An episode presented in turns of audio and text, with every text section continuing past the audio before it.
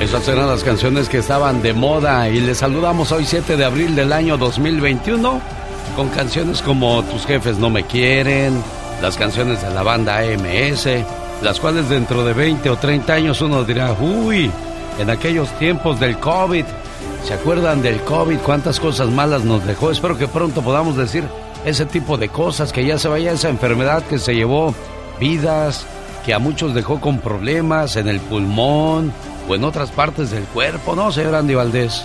Sí, no, una enfermedad terrible, Alex, a mi madre le dio, estuvo más de tres meses en un hospital ahí en Guadalajara y bendito Dios que, que pues la libró, mi querido Alex. Qué bueno, nos da mucho gusto escuchar ese tipo de cosas y pues desgraciadamente no todo mundo puede decir lo mismo porque hay familias que llegaron a perder tres, cuatro, cinco y esto no ha terminado aún desgraciadamente. Omar, Omar, Cierros. En acción. En acción. ¿Sabías que The World es un crucero en el que puedes vivir permanentemente como residente y despertarte todas las mañanas en un país diferente? ¿Sabías que en Arabia Saudita existe el hotel más grande del mundo? Con 10.000 habitaciones, 70 restaurantes y 5 helipuertos. ¿Sabías que en Estados Unidos si un perro necesita un trasplante de riñón, puedes pedir que sea donado de un perro de la calle? Con la única condición que adoptes al perro donante. De esta manera, dos vidas son salvadas. ¿Sabe usted por qué a veces nos duele la cabeza? Aquí está la respuesta. Nos falta tomar agua. Nos falta comer algo. ¿Tenemos que dormir más o tenemos que reducir el estrés? Esas son las razones por las cuales nos duele la cabeza. Dicen que el genio Lucas complace de más a la gente de México. A mí me gusta ser así. ¿Y qué tiene? Sí, María Ofelia Castañeda Ruiz y soy de San Luis Río Colorado y escucho al genio Lucas todos los días. Es un honor para mí saludarlo y, y le hablo aquí en Mexicali, mi nombre es Pedro Jiménez y todos los días, todos los días sin falla lo escucho. El genio Lucas, haciendo radio para toda la familia. Estos son los gallos que se escuchan en mi pueblo. Estos son los gallos que se escuchan en la ciudad.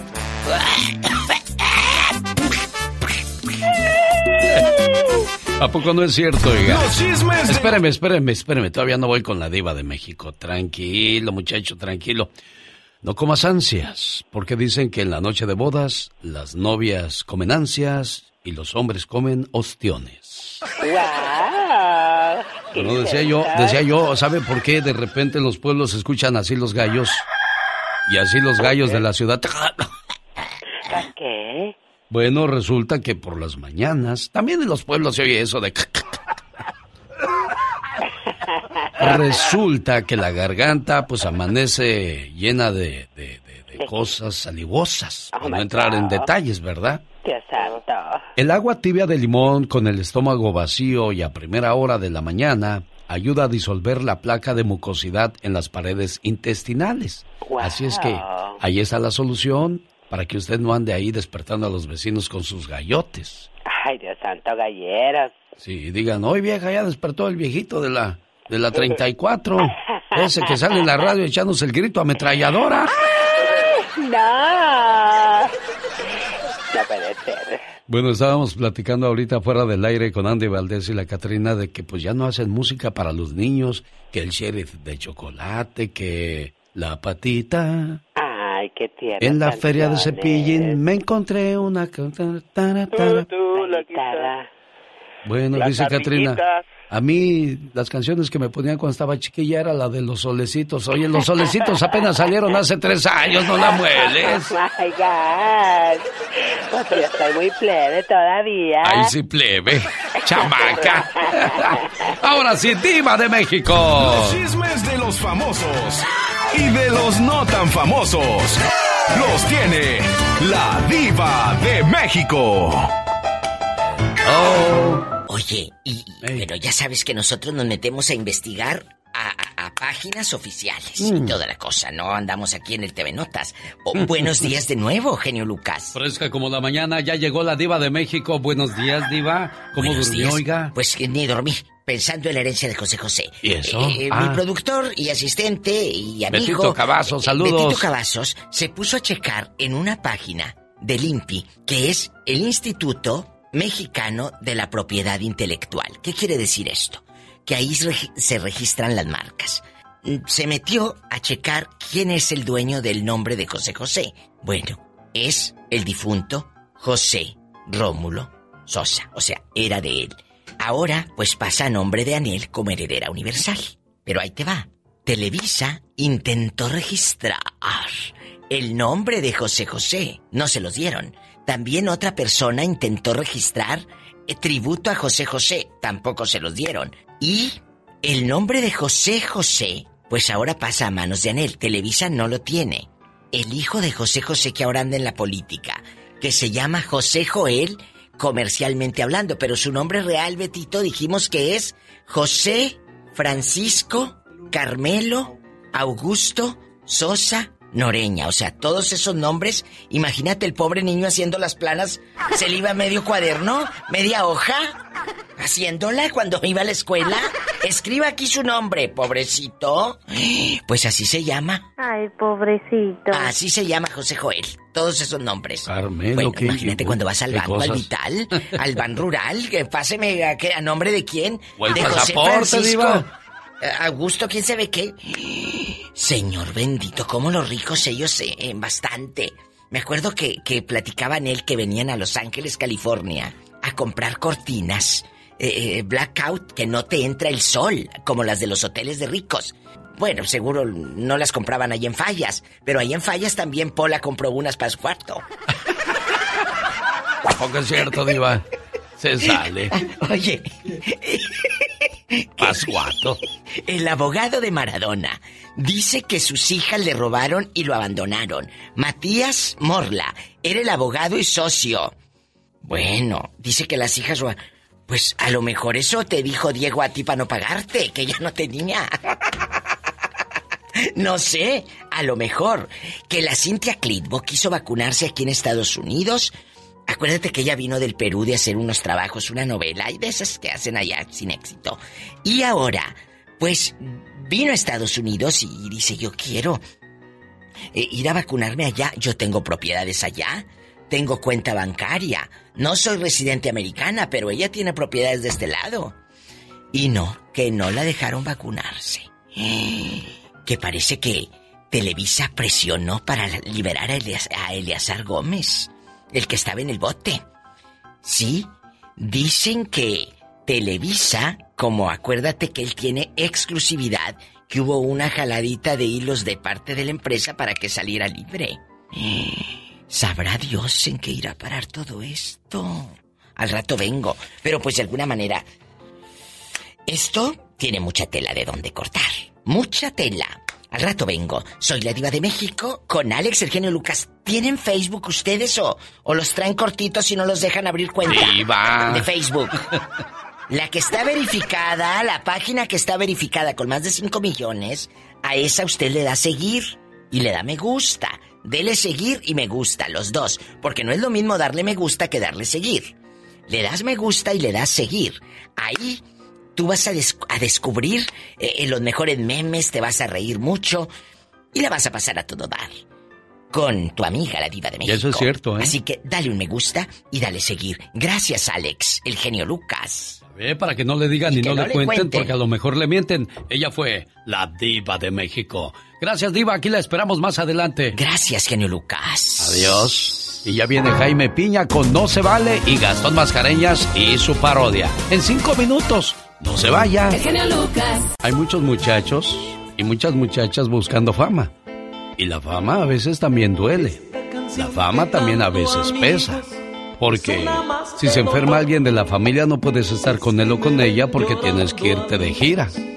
El aniversarios con la boda, eh, con la esposa, mejor dicho, aniversarios de boda, las carnitas asadas con los amigos y familiares los fines de semana, las juntas de la escuela de los chamacos, los cumpleaños de los hijos.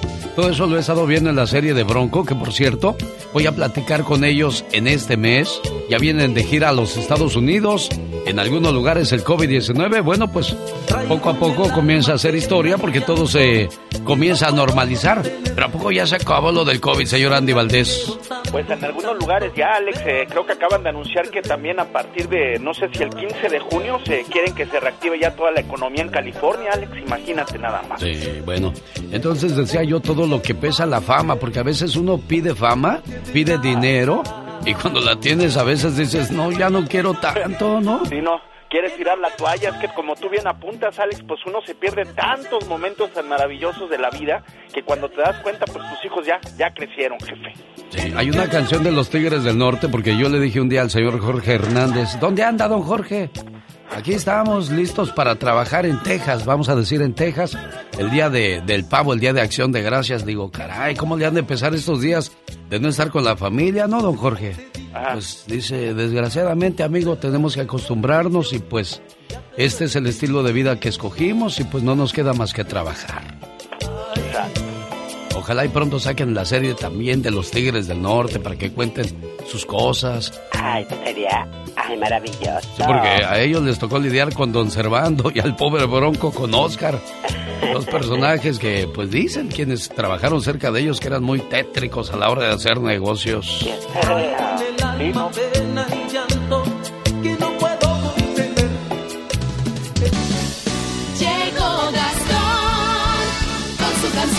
Bad Bunny encontró su auto de lujo de 3.2 millones de dólares vandalizado. Uy, la estrella de la música urbana y ahora luchador de... ¿A poco es luchador el Bad Bunny, señor Andy Valdés? No, yo no sabía, pero híjole, imagínate nada más que así como lucha canta. bueno, vamos a ver qué nos cuenta en su parodia usando la canción de los Bookies. ¡Qué mala! ¡Qué mala fuiste conmigo! Ah, vamos a escuchar su trabajo, señor Gastón Mascareñas. Muy buenos días, genio y amigos, ¿cómo andamos? Yo no sabía, mi genio, no sé si tú, que Bad Bunny está metido en la lucha libre. No, de eso hablábamos Lo más ahorita. es que el enterarme hasta ahora significa que ya estoy ruco, pero bueno, ese no es el punto. ya estamos. le quiero cantar de la maldad que le hicieron al conejo malo sus rivales John Morrison y The Miz. ¡Qué malos! ¡Qué malos con el Bad Bunny! Vandalizado su auto yo vi, el cual le costó muy caro. Le cuento, cuesta más de 3 millones. De edición limitada el auto es, yo no lo puedo tener ni en sueño. Que el Bunny está en la WWE y ya se acerca el combate que él va a tener de lucha libre. Ese Bugatti todo manchado quedó. Más quien le manda al conejo llevarlo al evento de WrestleMania. Pero qué malos, qué culpa tiene el carro. Y si el Bad Bunny lo va a componer, el costo será muy caro. Esa gente tiene feria, Gastón. No, hombre. ¿Qué sí, te parece? cómo no. ¿Tú crees que ocupa, Gastón? El genio anda muy espléndido. Y hoy le va a conceder tres deseos a la llamada número uno. ¿Qué artista? ¿Cuál canción? ¿Y para quién? Son los deseos del genio Lucas. Oiga, Gerardo nos escucha en Oxnard. ¿Y usted dónde está? ¿En qué parte de la Florida, Alabama, Milwaukee, Nevada? ¿En Oregon? Queremos escucharle 1877-354-3646, el teléfono a sus órdenes. ¡Tenemos llamada, Katrina! Sí, tenemos llamada por la 525. ¿Quién será a estas horas? Yo en Diva de México. Hola Gerardo, buenos días. Hola genio, ¿cómo estás? Bien, aquí un gusto saludarlo. ¿Qué canción? Saludos para quién, Gerardo. No, pues nada, saludos para usted y felicitarlo por los trozos de, la, de su vida. Todos tenemos una historia que contar, Gerardo. ¿En qué año llegaste tú a Estados Unidos? Llegué en el 99 yo aquí. ¿Ya venías casado o, soltero, Gerardo? No, soltero, llegué de 15 años. Ah, bien chaval. Eh, ¿Y con quién, con quién llegas a Estados Unidos, Gerardo? Ah, con un tío que nos fue medio mal, pero ahí estamos saliendo adelante. Qué bueno, me da muy... ¿Y en qué trabajas, Gerardo? Ah, trabajo de mecánico. Ah, no, pues ahí está la billetiza, dicen Gerardo. no, hombre, nomás dicen. Con que salga para comer, ¿verdad? Sí, sí, no. Con usted me da cuenta que cambia la, cambia mucho la gente. Era muy enojón. Sí, no, ya somos dos, Gerardo. No, hombre, usted que usted, usted casi es un pan de Dios, hombre, con todo lo que ha hecho. Gracias, gracias por eso, Gerardo. No, no, no. No, mil, mil felicidades para usted, me cae. Que me encantaría algún día llegar a estrechar su mano. Me va a dar a mí también mucho gusto y por cierto, hoy ya tengo que ponerme a escribir lo que vamos a presentarles el día de mañana con Magdalena Palafox, la novena parte de Trozos de mi vida. Y espero que usted ya los haya visto. Déjeme un comentario y mande, dígame Gerardo. Sabe que no, sabe que no he podido ver el 9. No, pues todavía no, porque apenas lo voy a hacer mañana, Gerardo. Sí, por eso. Ya, le voy ganando, ¿eh? Sí, ¿verdad? un, gusto saludarle. Y sí, también habrá muchas veces personas que critiquen las cosas que hace o dice uno, pero si los comentarios vienen de personas que no son un ejemplo a seguir, entonces, créamelo, no cuentan. Llamadas que moverán tus sentimientos. Buenos días, linda. Gracias. De nada, preciosa. Qué bueno que esas lágrimas sean de amor, de alegría y no de tristeza o de corajes, porque ya ves que la mayoría de los matrimonios así se la viven como perros y gatos, niña. El genio Lucas. En Irapuato, Guanajuato está Jesús Elías y su esposa Gloria le manda sus mañanitas y todo su amor a través de, de este saludo esperando que se la pase muy bien y que cumpla muchos, pero muchos años más. Deseo que sepas, amor mío, que me haces muy feliz. Tus locuras, tu sonrisa, tus sueños, todas tus caricias y tus besos. Todo de ti me hace temblar de felicidad. Adoro tu ser porque eres especial y no intentas cambiarme, ni mucho menos hacerme daño. A tu lado, siento que formo parte del mundo. Eres mi confidente, eres mi amor, eres todo aquello que me brinda paz. Contigo, el para siempre cobra sentido para mí. Y créeme, soy muy feliz con un solo abrazo tuyo. Gracias, amor mío. Buenos días, Jesús. Buenos días, gracias, gracias, esposa mía, gracias, Gloria. ¿Por qué se puso, porque se puso muy sentimental, Jesús? Que nunca habían hecho eso conmigo. muchas gracias, gracias a usted también. Oye Jesús, ¿es cierto que, que fueron novios hace 30 años y apenas se casaron? Sí, fuimos novios durante unos años cuando éramos niños y ella se fue a Estados Unidos y no sé, por, por muchos, más de dos décadas y media más de dos décadas y media no supe de ella. Y hace unos años nos encontramos, nos casamos, pero yo jamás se fue, como yo le digo a ella, ella jamás se fue de mí, ella siempre estuvo en mi mente y mi corazón. Ella siempre ha sido el amor de mi vida, es mi más grande amor. Y ahora mira Pero cómo te sorprende. esposa. Sí, Ahora que es mi esposa, la amo, la amo más. Qué hermoso, qué bonito escuchar esto, Jesús Elías. Gloria, qué, qué afortunada eres de, de- de haberte casado con el amor. de- espero que también Jesús sea el amor de tu vida. Claro que es el amor de mi vida y yo soy el amor de su vida de ella. Claro, porque si no, no se hubieran casado. ¿Qué Déjame, doy una cachetada por tarugo. Ándale, para que te alivianes. Me da gusto escucharlos hablar así. A Gloria, ¿qué le quieres decir a Chuy? Eh, él ya sabe igual que hoy en su cumpleaños le deseo todo lo mejor de este mundo. Espero pronto estar junto a su lado para am, compartir más cumpleaños, ya sean los de él o los míos, pero ya que estemos juntos, él sabe que es el amor de mi vida, igual de la misma manera, tampoco nunca se fue de mi lado, siempre vivió en mi corazón y en mi mente también. Entonces, lo único que puedo decirle es que estoy agradecida con Dios por habernos puesto nuevamente en el camino uno del otro. Oye, Gloria, ¿y cómo le dices de cariño a Jesús? Jesús y cuando sí, él, él me ah, comenzó a llamar Fiona y yo Shrek.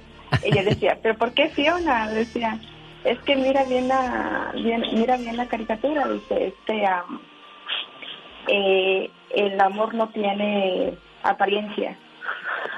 No es necesario que sea una mujer hermosa para, para poder ser bella. Eso es hermoso, ¿eh?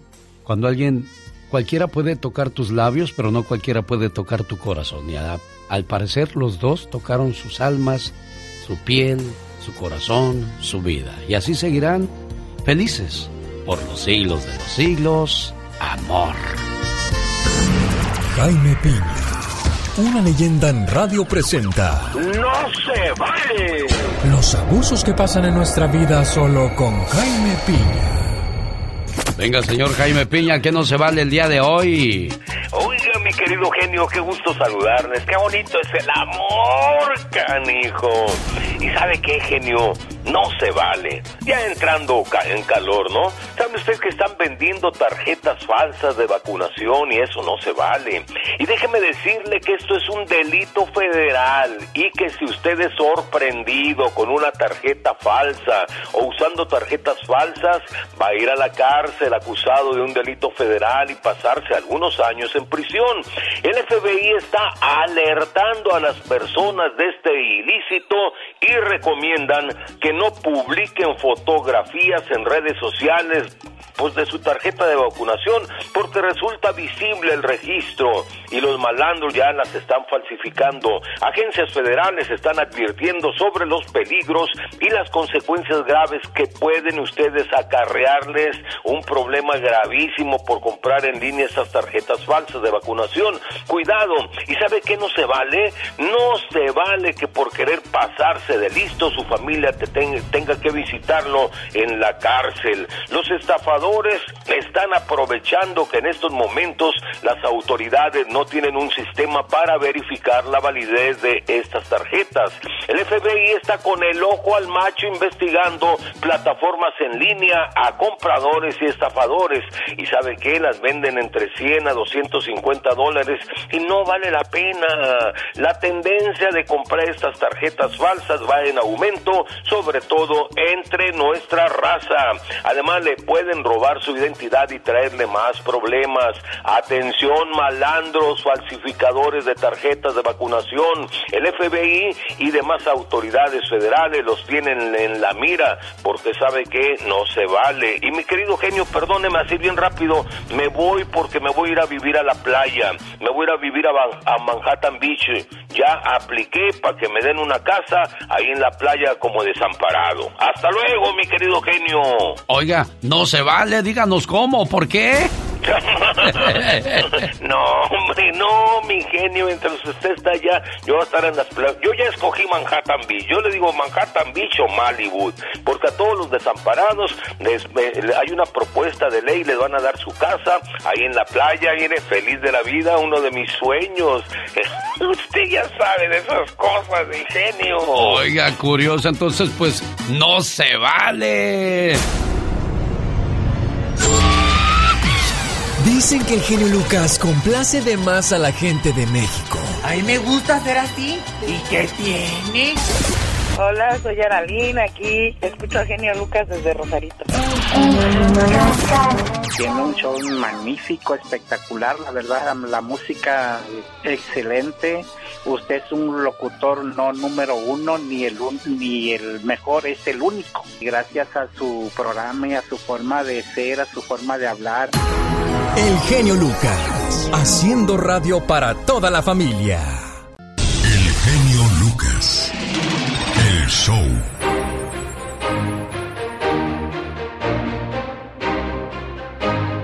Buenos días, José, ¿cómo estás? Aquí andamos echándole ganas y quería saludarlo y decirle que ayer escuché el primer capítulo ese de Trozos de mi alma de usted. ¿Apenas vas en el primero, José? Sí, genio, porque apenas ayer escuché de eso, la verdad. Pero me gustó cómo habló de su abuelito, cómo quisiera yo poder hablar así de mi abuelo, pero yo tuve unos abuelos muy, no, no, muy, muy duros. ¿Qué te hacían tus abuelos, José Ponce, que no puedes hablar nada bonito de ellos? Me madreaban, genio. Ah, caray. Sí, no, no, no me... La verdad, no, no, no. Ni un cariño, ni nada, ni... Nomás puras, puras friegas. Qué feo, trabajar, Nos ponían a, a trabajar duro, a, a carrear rastrojo, a cortar rastrojo, a sembrar, a hacer muchas cosas. ¿Entiendes? A mí hubo un solo tío que sí me hizo ver mi suerte cuando pues andaba yo buscándole allá la vida. Me llevó a trabajar con él a la, a la obra, a la construcción de albañil. Y pues a mí me dan miedo las alturas, entonces las escaleras que, que ponen los albañiles no son nada seguras, son bien, bien difíciles de subir. Y yo ahí con el bote de cemento queriendo subir y él regañándome, ¡Órale, súbase! Es, es que no. Ándele o lárguese a la casa porque aquí no, no quiero flojos. Dice, espérenme. Pues. Es, es triste eso y eso no es así, así no, no son las cosas y, y es triste que, que no te den un, cariño, que no te alaben lo que haces y todo eso y no. Yo te voy a decir una cosa, José, créemelo, yo a cada rato escucho los trozos de mi vida, a cada ratito, para ver dónde voy, cómo voy y qué me faltó, qué me sobró. Créame, si le emocionó el uno, le, le van a faltar los otros, donde también va a decir, te voy a volver a llamar al genio Lucas. sí, no, está, suave, genio, la, verdad que es, bonita la, pues, la historia de, de alguien como usted que admiramos. Gracias, José. No se la pierda. Trozos de mi vida, parte 8. Mañana, primero Dios, ya tendremos la número 9. Buen día, José. Eh, buen día, José. Dios le bendiga. Sí, gracias, genio.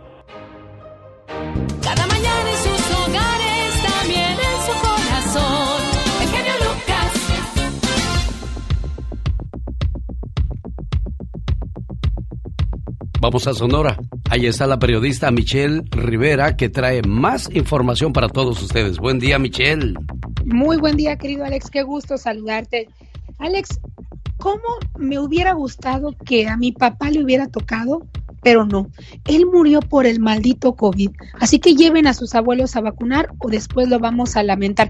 Así leí ahorita hace unos minutitos en la cuenta de Facebook de un colega periodista quien fue a cubrir la segunda fase de vacunación a adultos mayores en nuestro país y veía con mucha tristeza, pero al mismo tiempo con mucho gusto, cómo había filas y filas de viejitos vacunándose contra el COVID-19. Pero vamos a los hechos y datos reales. El despliegue de la vacuna en México, escúchenme bien, ha sido dolorosamente lento y solo el 1.03% de los 128 millones de mexicanos en el país ha recibido al menos una dosis en tres meses. Es más, los analistas de la salud, Alex, amiga y amigo, dicen que el objetivo original de vacunar al menos a dos tercios de los mexicanos para agosto es una completa fantasía. Pero eso sí, mientras los pobres y jodidos, como decimos en México, estamos atenidos a la decisión, capacidad y voluntad del gobierno de López Obrador, además de que no permite a empresas privadas comprar vacunas, los ricos sí se vacunan, pero ya en Estados Unidos, es más, miren, aquí les va el modus operandi. La moda es rentar un avión para cruzar la frontera con 300 y hasta 400 dólares. Te bajas en Tucson, en Phoenix, en McAllen, en San Diego y listo, ya puedes vacunarte. Digo, vivimos en un país libre y cada quien hace lo que quiere y en Estados Unidos se permite tal acción. Pero ¿por qué México está tan retrasado? Sobre todo cuando estamos enseguida de Estados Unidos que ha inoculado a millones y millones de personas ¿Será el dinero, Alex, amiga? ¿Será la capacidad, la falta de voluntad? Para ir cerrando, les comento. Dice López Obrador que hay discriminación de países en desarrollo y las grandes naciones están acaparando las cantidades de vacuna inmensas.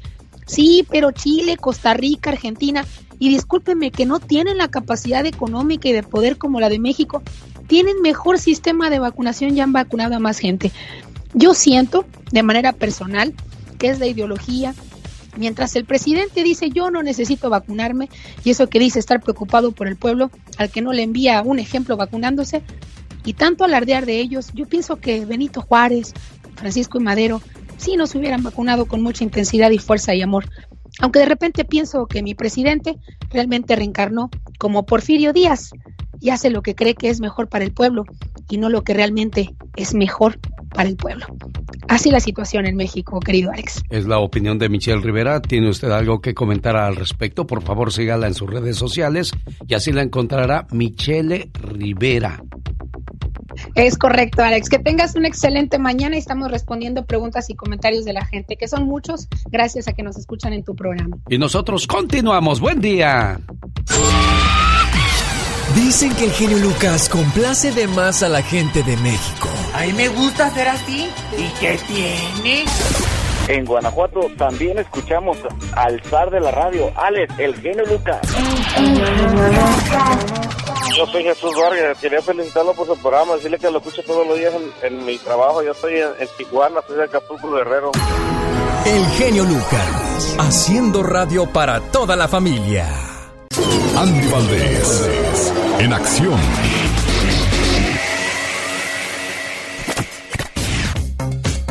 En 1974 la cantante Dulce conoce a José José. ¿Cómo se dio ese encuentro, señor Andy Valdés? Platíquenos. Claro que sí, Alex, imagínate, era pues un día de mucha suerte para la cantante Dulce, pues venía de Tamaulipas, imagínate nada más, y conocía al gran José José, quien la apoyaba para iniciar su trayecto como solista en la Ciudad de México. Después viajaba a España para competir en el Festival de Mallorca con la canción Señor Amor de Armando Manzanero, con la que conseguía los premios de mejor canción, mejor intérprete y cantante más fotogénica del festival. Con esta misma canción obtiene el premio de mejor intérprete del Festival de la Canción Yamaha. En el año de 1981 ya era toda una consagración, pero imagínate Alex, en 1974, gracias al príncipe de la canción, el señor José José, la que vendría del club de Toby, un grupo que ella estaba, grupo musical, pues nacía Dulce, que hasta el día de hoy, imagínate, pues sigue cantando en este gran espectáculo de las diosas. Y bueno, mi querido Alex, al lado de María Conchita Alonso, Karina, Manuela Torres, Rocío Banquels, Edith Márquez y Edita Nazario, vaya que hacen grandes presentaciones. Bueno, están esperando por seguirlas haciendo, pero mira nada más, José José le ayuda mucho a Dulce, Alex.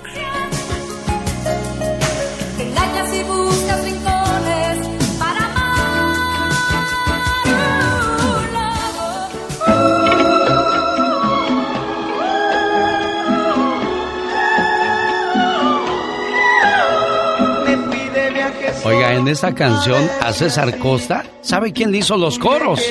El señor Plácido Domingo. Comenzó su carrera en qué año? César Costa, señor Andy Valdés. 1962, Alex, bueno, ya era el niño del suéter, ¿no? Pero en 1962 ya iniciaba como solista, grababa, grababa cuatro discos, eh, cantaba nada más y nada menos que la historia de Tommy con canciones como Mi Pueblo, Historia de mi Amor, Baila Muchachita, Besos por Teléfono, Loco Amor, adaptaciones al español de los temas de Paul Anka que tuvieron éxito no solo en México, sino en toda América Latina y España. Y pues imagínate nada más, César Costa lo vino a consagrar toda esta época de música y bueno, recordar que él también es abogado, mi querido Alex, porque muchas veces pues los gandallas, los representantes, le querían hacer pues ahora sí que un teatrito, pero no pudieron porque César Costa, vaya que sabía de leyes, mi jefe. Topaban con pared entonces, señor Andy Valdés. Bueno, qué bonitos recuerdos nos cuenta, señor Andy Valdés, del baúl de los recuerdos.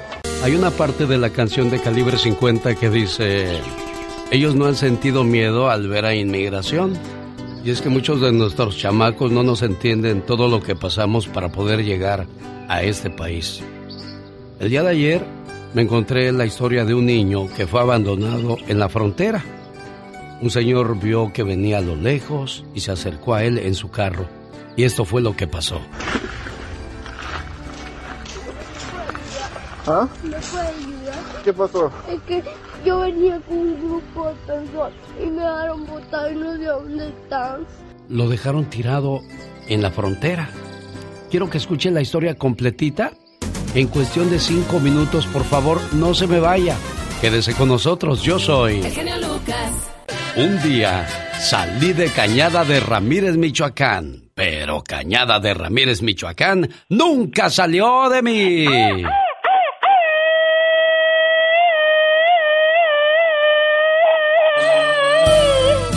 Ahí está el saludo y el grito ametralladora para el buen Víctor que va rumbo a su trabajo. Aquí, bueno, pues lo estamos saludando con todo el gusto del mundo. Yo quiero mandar un saludo muy especial esta mañana para mi hermana Lili. Está celebrando su cumpleaños. Ella trabaja en Santa Bárbara, California. Quiero decirle que le agradezco mucho que me consienta cada vez que voy a su casa. Ale, ¿qué vas a querer de comer? Pues hoy unas tortas de papa, hoy un caldo de pescado, hoy esto y nunca dice a nada no. Lili, te quiero mucho y que cumplas muchos años más. Sé que mil palabras no bastarían para describir el significado de la palabra hermano. Somos muy parecidos, yo diría que como dos gotas de agua. Venimos del mismo lugar y los dos fuimos creados con amor y hasta tenemos los mismos rasgos. Aunque hayan pasado los años, yo te sigo queriendo igual. Te recuerdo todo el tiempo y para mí tú siempre serás especial. Hoy en el día de tu cumpleaños quiero desearte lo mejor de la vida y agradezco a Dios y a mis padres por haberme dado una hermana como tú. Bueno, y también me consiente Chente, también me consiente Rosy, también me consiente Leti, Mane. ¿Y sabe por qué lo hacen? Porque me quieren y porque yo las quiero también mucho. Ana Lidia, a nombre de tu esposo Juventino, tus hijos Mane, Wendy, Juve, te quieren mucho y que te la pases de lo mejor. Todos tus sobrinos, todos tus hermanos, todos tus cuñados y toda la familia para acabar pronto. Bueno, les contaba yo de la historia de, de este niño que, que desgraciadamente fue abandonado en la frontera y vamos a escuchar su historia. Y ya está conmigo Pati Estrada para que me dé su punto de vista. Lo escuchamos, oiga. Ahí va. Un señor lo ve y se ¿Ah? acerca a él. ¿Qué pasó? Es que yo venía con un grupo de personas y me dejaron botar y no sé dónde están. No sabes dónde están. ¿Te dejaron solo? Pues claro, me dejaron botar. ¿Te dejaron solo botado? ¿No, Solo. ¿No vienes con mami o con papi o con alguien? ¿Ah? ¿Vienes con tu mamá o tu papá? Nadie. Yo venía en un grupo que venía de entrega con usted y mi- al final me dejaron botar y venía aquí a pedir auxilio. ¿Te dejaron botado y te dijeron que vinieras a pedir auxilio? No, yo vengo porque si no, ¿por dónde me voy a ir? Allí voy a dejar y también me pueden robar, secuestrar o algo. Te pueden robar. ¿Sabe, sabe qué es lo que pasa en, en esta historia? Eh, bendito sea Dios que lo encontró un señor bueno, que le preguntó qué le pasaba y él le dijo, ¿me puede ayudar? ¿Qué tal si lo encuentra un violador? ¿Qué tal si lo encuentra una persona drogadicta? ¿Qué tal si lo encuentra un narcotraficante que lo forza a trabajar en cosas que el niño no desea? Qué bueno que este niño encontró a alguien que lo ayudará y es que es el reflejo de muchos niños que están pasando por esta situación en la frontera. Yo sé que la situación está muy difícil en nuestros pueblos, muy complicada, pero oiga, yo me, me muero de hambre o pase lo que pase, pero al lado de mis hijos. Yo no, no tendría corazón para dejarlo que aventure de esa manera. Digo, cuando vienen con un tío o un hermano, pues vienen seguros, pero cuando vienen solitos, Pati Estrada,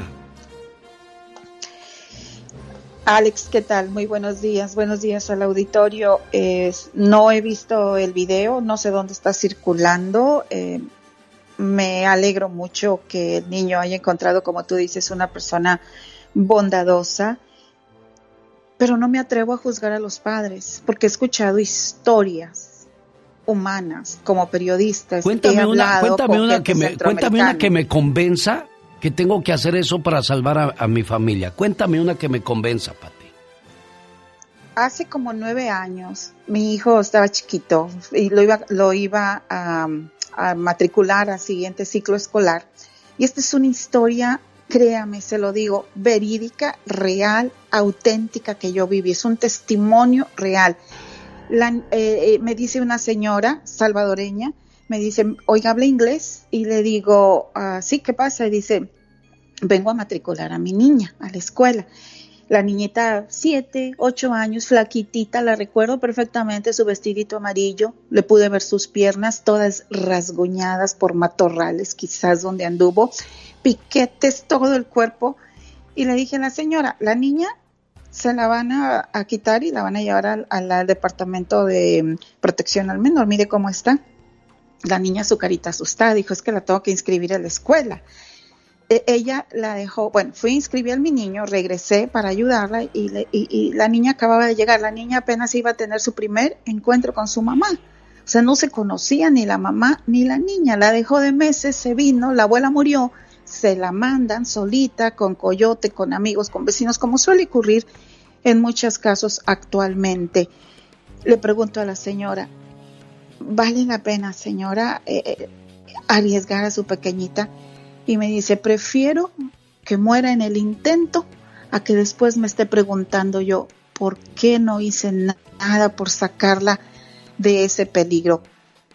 Líbreme Dios de juzgar a los padres, porque solo ellos saben la necesidad, la urgencia, la incertidumbre que padecen al tener que traer a sus hijos eh, solos a cargo de extraños es, ha de ser, Alex, ha de ser una, una situación bastante, bastante dolorosa y bastante difícil el tener que encargárselo a alguien. Conozco historias, tú lo conoces, Omar Romero, nueve años me contó que él vino solo, solito cruzó todo México.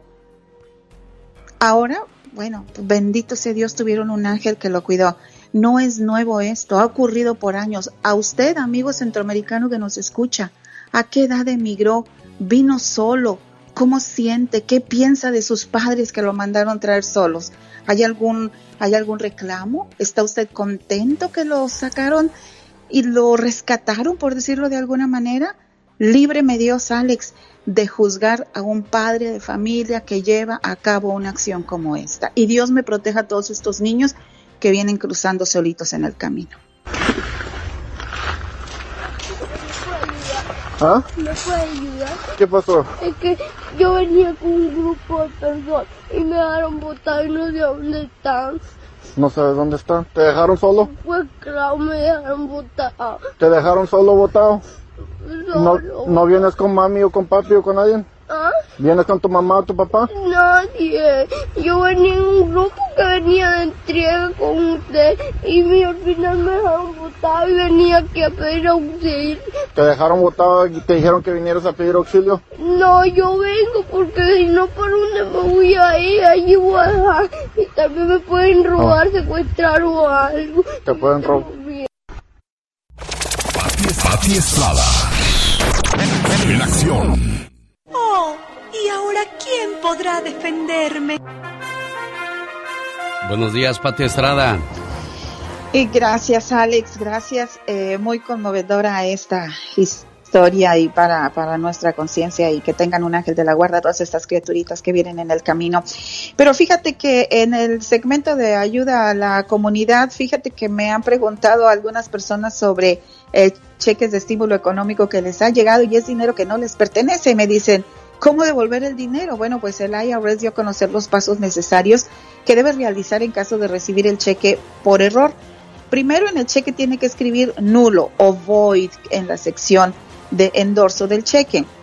Escribe una nota donde diga eh, explicando el cheque por qué lo está devolviendo y envíelo con la notita a la oficina o la ubicación del IRS según el estado en el que vive y que, le corresponde. Usted puede encontrar esta ubicación en www.irs.gov.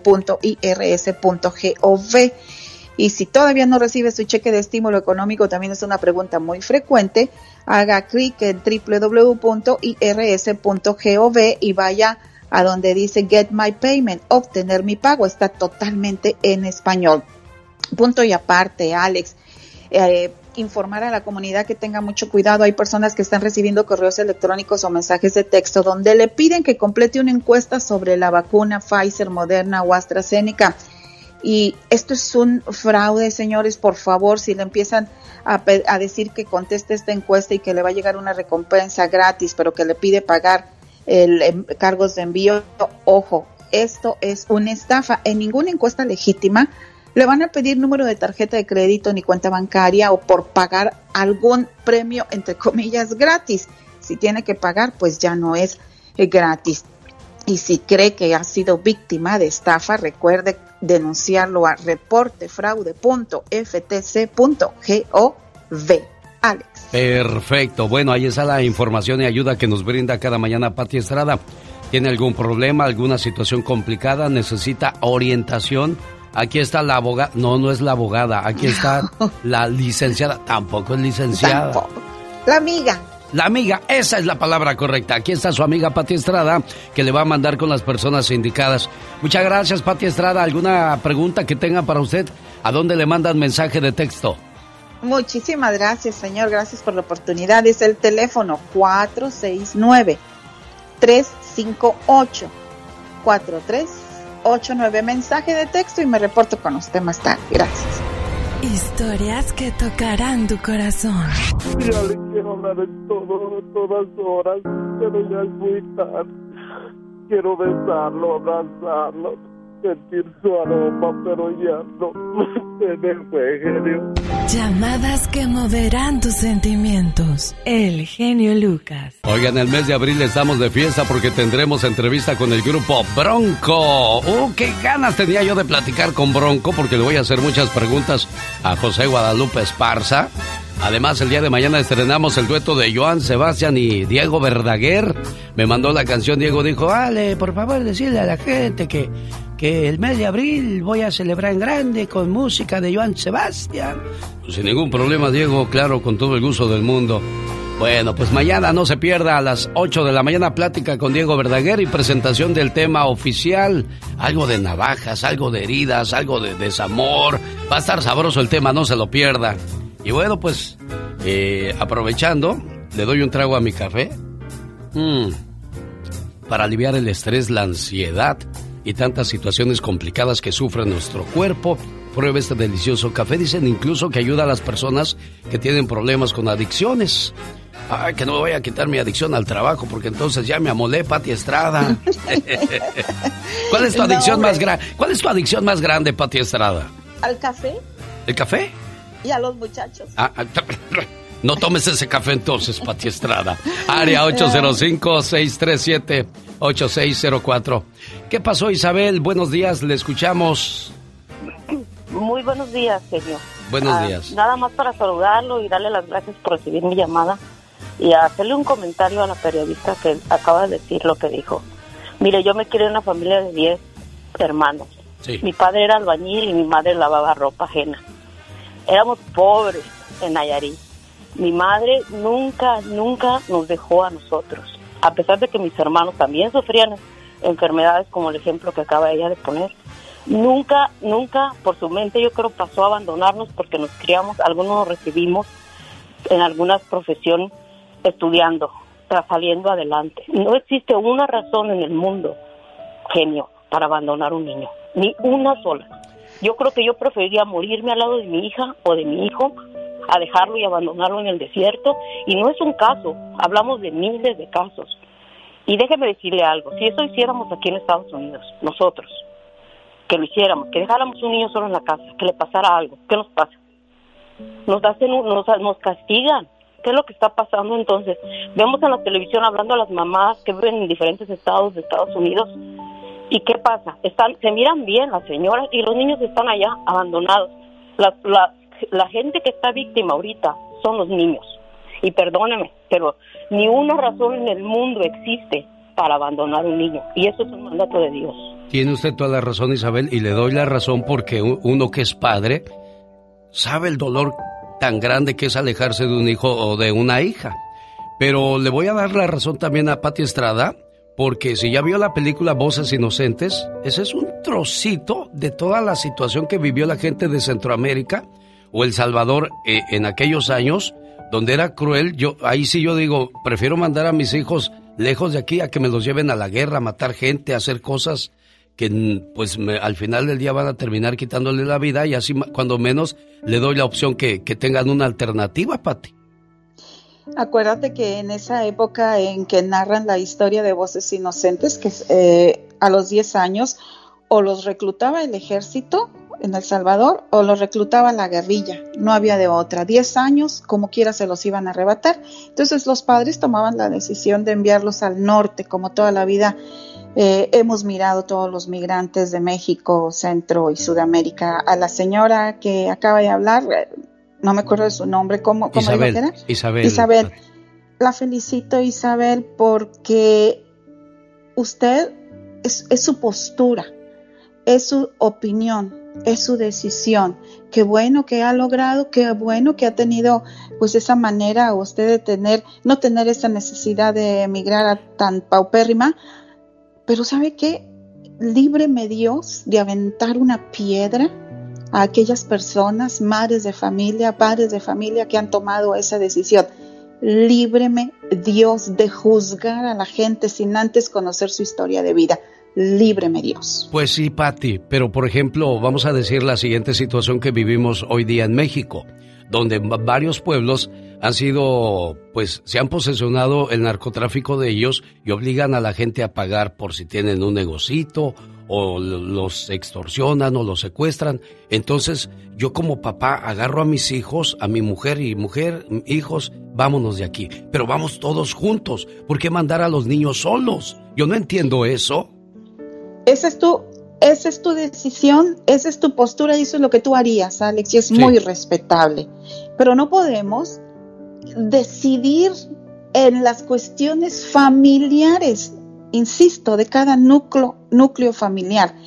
Tienes que irte a vivir con ellos, tienes que estar con ellos, tienes que ser parte del núcleo familiar para poder tomar esa decisión. Eh, habrá casos muy lamentables, pero no sé, yo, yo, yo no me atrevo a juzgar porque en la gran mayoría de las personas con las que yo he platicado, en una gran mayoría, les ha dolido dejar a sus niños, les ha dolido dejar a sus criaturas y les y yo creo que no duermen mientras están en el trayecto estos menores de edad, niños, niñas, jovencitos. Yo creo que no duermen eh, mientras vienen en el trayecto.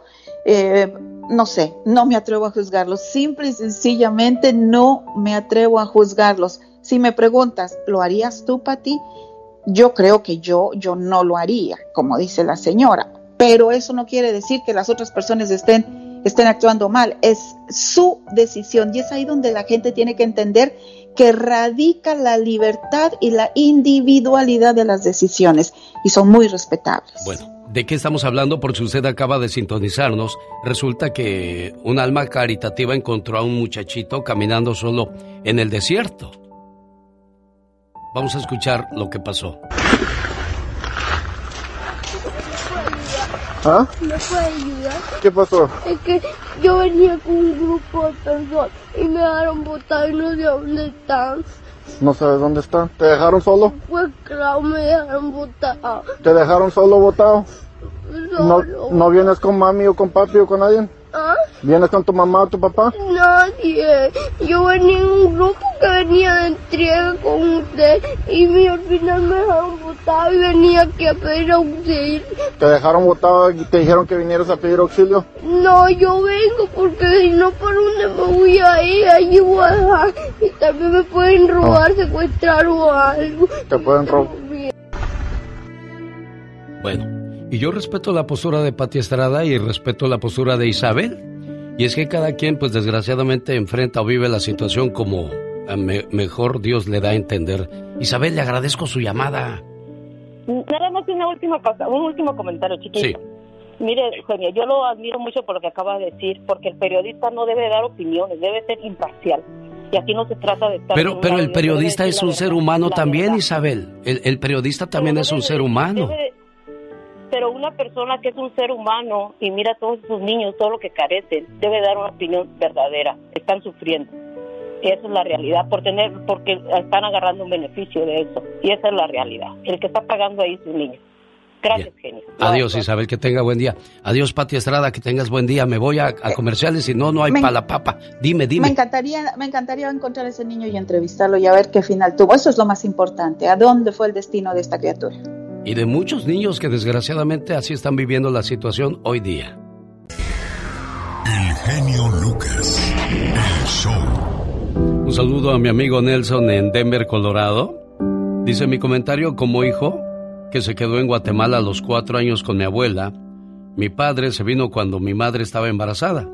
Mi madre se vino después y me quedé con mi abuela. No quedé abandonado, para nada. Al contrario, fueron los mejores años de mi vida. Mi papá llegó cuando yo tenía 10 años a Guatemala. El siguiente año mi papá hizo lo imposible para traerme a Estados Unidos. A los 11 años yo me vine solo, no por tierra, sino por avión y con otro nombre. Sí me dio mucho miedo, pero le agradezco a mis padres todo lo que hicieron por traerme a este país. Hay muchos casos muy tristes, muy difíciles. Muchos decimos no lo haría, pero no sabemos, como dice Patty, la situación de cada familia. Saludos y gracias por compartir con nosotros tu historia, Nelson, en la ciudad de Denver, Colorado. Cristian, ¿de dónde llamas, Cristian? Hablo de Las Vegas, Nevada. Cristian, ¿qué quiere comentar usted al respecto? Yo como veo, Alex, es que la gente de México juzga a la gente de Centroamérica porque no sabe la realidad de la situación. Dicen que a ellos tomarían sus hijos y vinieran todos juntos y estaría muy bien poder hacer eso, pero lastimosamente a gente de Centroamérica no podemos hacer eso.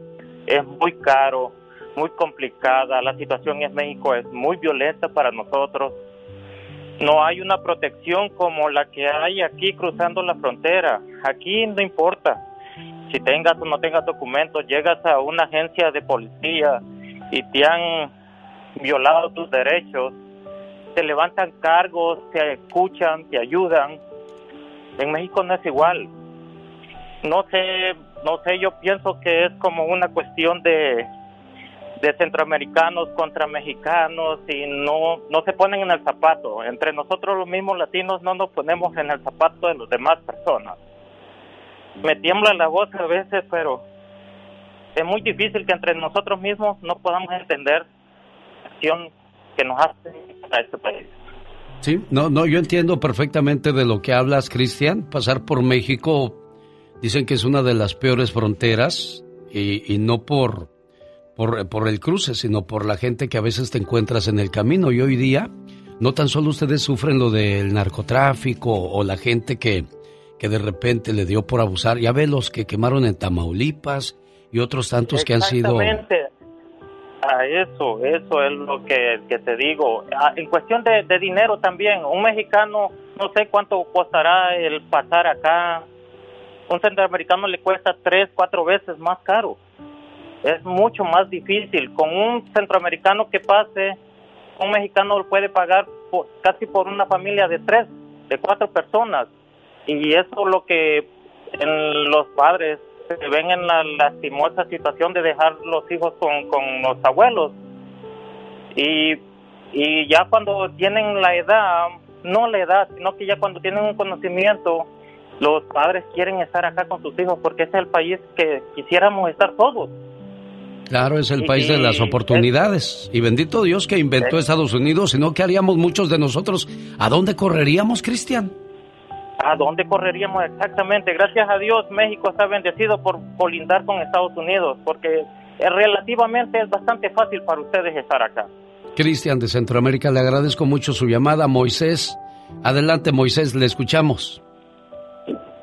Genio, buenos días. Sí, ah, oye, yo estoy llamando para otro tema diferente, genio. ah, No te vayas entonces, permíteme un segundo, Moy, no te me vayas. Epifanio, buenos días, ¿cómo está usted, Epifanio?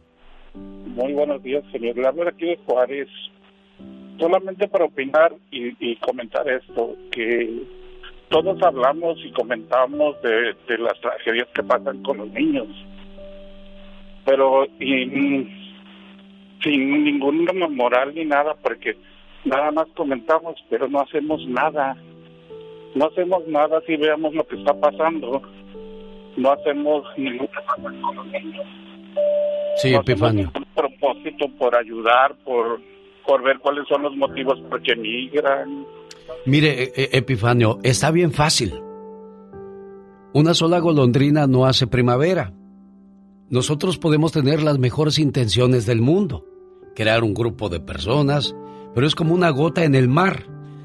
El trabajo yo se lo daría y le preguntaría a la gente del gobierno, ¿qué estás haciendo tú como presidente para ayudar a tus paisanos para que no salgan de tu país? ¿Qué haces tú por mejorar la seguridad? ¿Qué haces tú para brindarle trabajo? Lo dijo Carlos Slim. Al pueblo no le puedes dar dinero porque tendrías que estarle dando cada ocho días. Mejor bríndales fuentes de trabajo. Eso es lo que esperamos, Epifanio. Créamelo. Yo me he preguntado también qué hago yo. ¿Qué hace usted? ¿Qué hace el vecino? Aunque tengamos las mejores intenciones del mundo, mientras la mentalidad de los que nos gobiernan no cambie, esta situación seguirá porque esto no es nuevo. Como lo dijo una llamada, son años y años de la misma historia, la misma gente que llega al poder. ¿Qué escuchamos decir a Adame esta semana? Me dan 40 millones, me chingo 25 y los demás, ahí vemos qué hacemos para la gente. Por amor de Dios, esa es la triste mentalidad de- del político.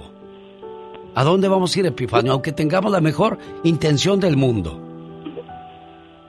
Sí, y yo, y yo también veo que es como una obsesión irse a los Estados Unidos, porque yo digo, yo yo yo no soy de aquí exactamente de Ciudad Juárez, yo soy yo soy de Veracruz y, y, y yo yo emigré aquí a Ciudad Juárez, llevo 26 años viviendo aquí y, y vivo bien, estoy bien, Bueno, él es Epifanio de Ciudad Juárez, que emigró de, de su pueblo para llegar a esa parte de México. Marisa, buenos días, ¿cómo está usted? Bien, gracias a Dios. ¿Y usted? Me da mucho gusto escuchar o haber entrado por primera vez a su línea y haber cogido luego, luego línea. Lo admiro mucho como locutor y con todas sus reflexiones y todo. Este, mi hijo, yo tengo un hijo con síndrome de Down y a él le encanta oír sus reflexiones. Es algo bien bonito y quiero opinar sobre esto porque yo creo que en un momento de nuestra vida todo el mundo emigramos de un lugar a otro.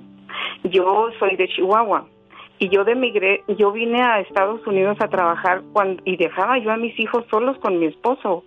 Yo me venía a trabajar y la gente te juzga porque no sabe la verdadera necesidad que tú tienes.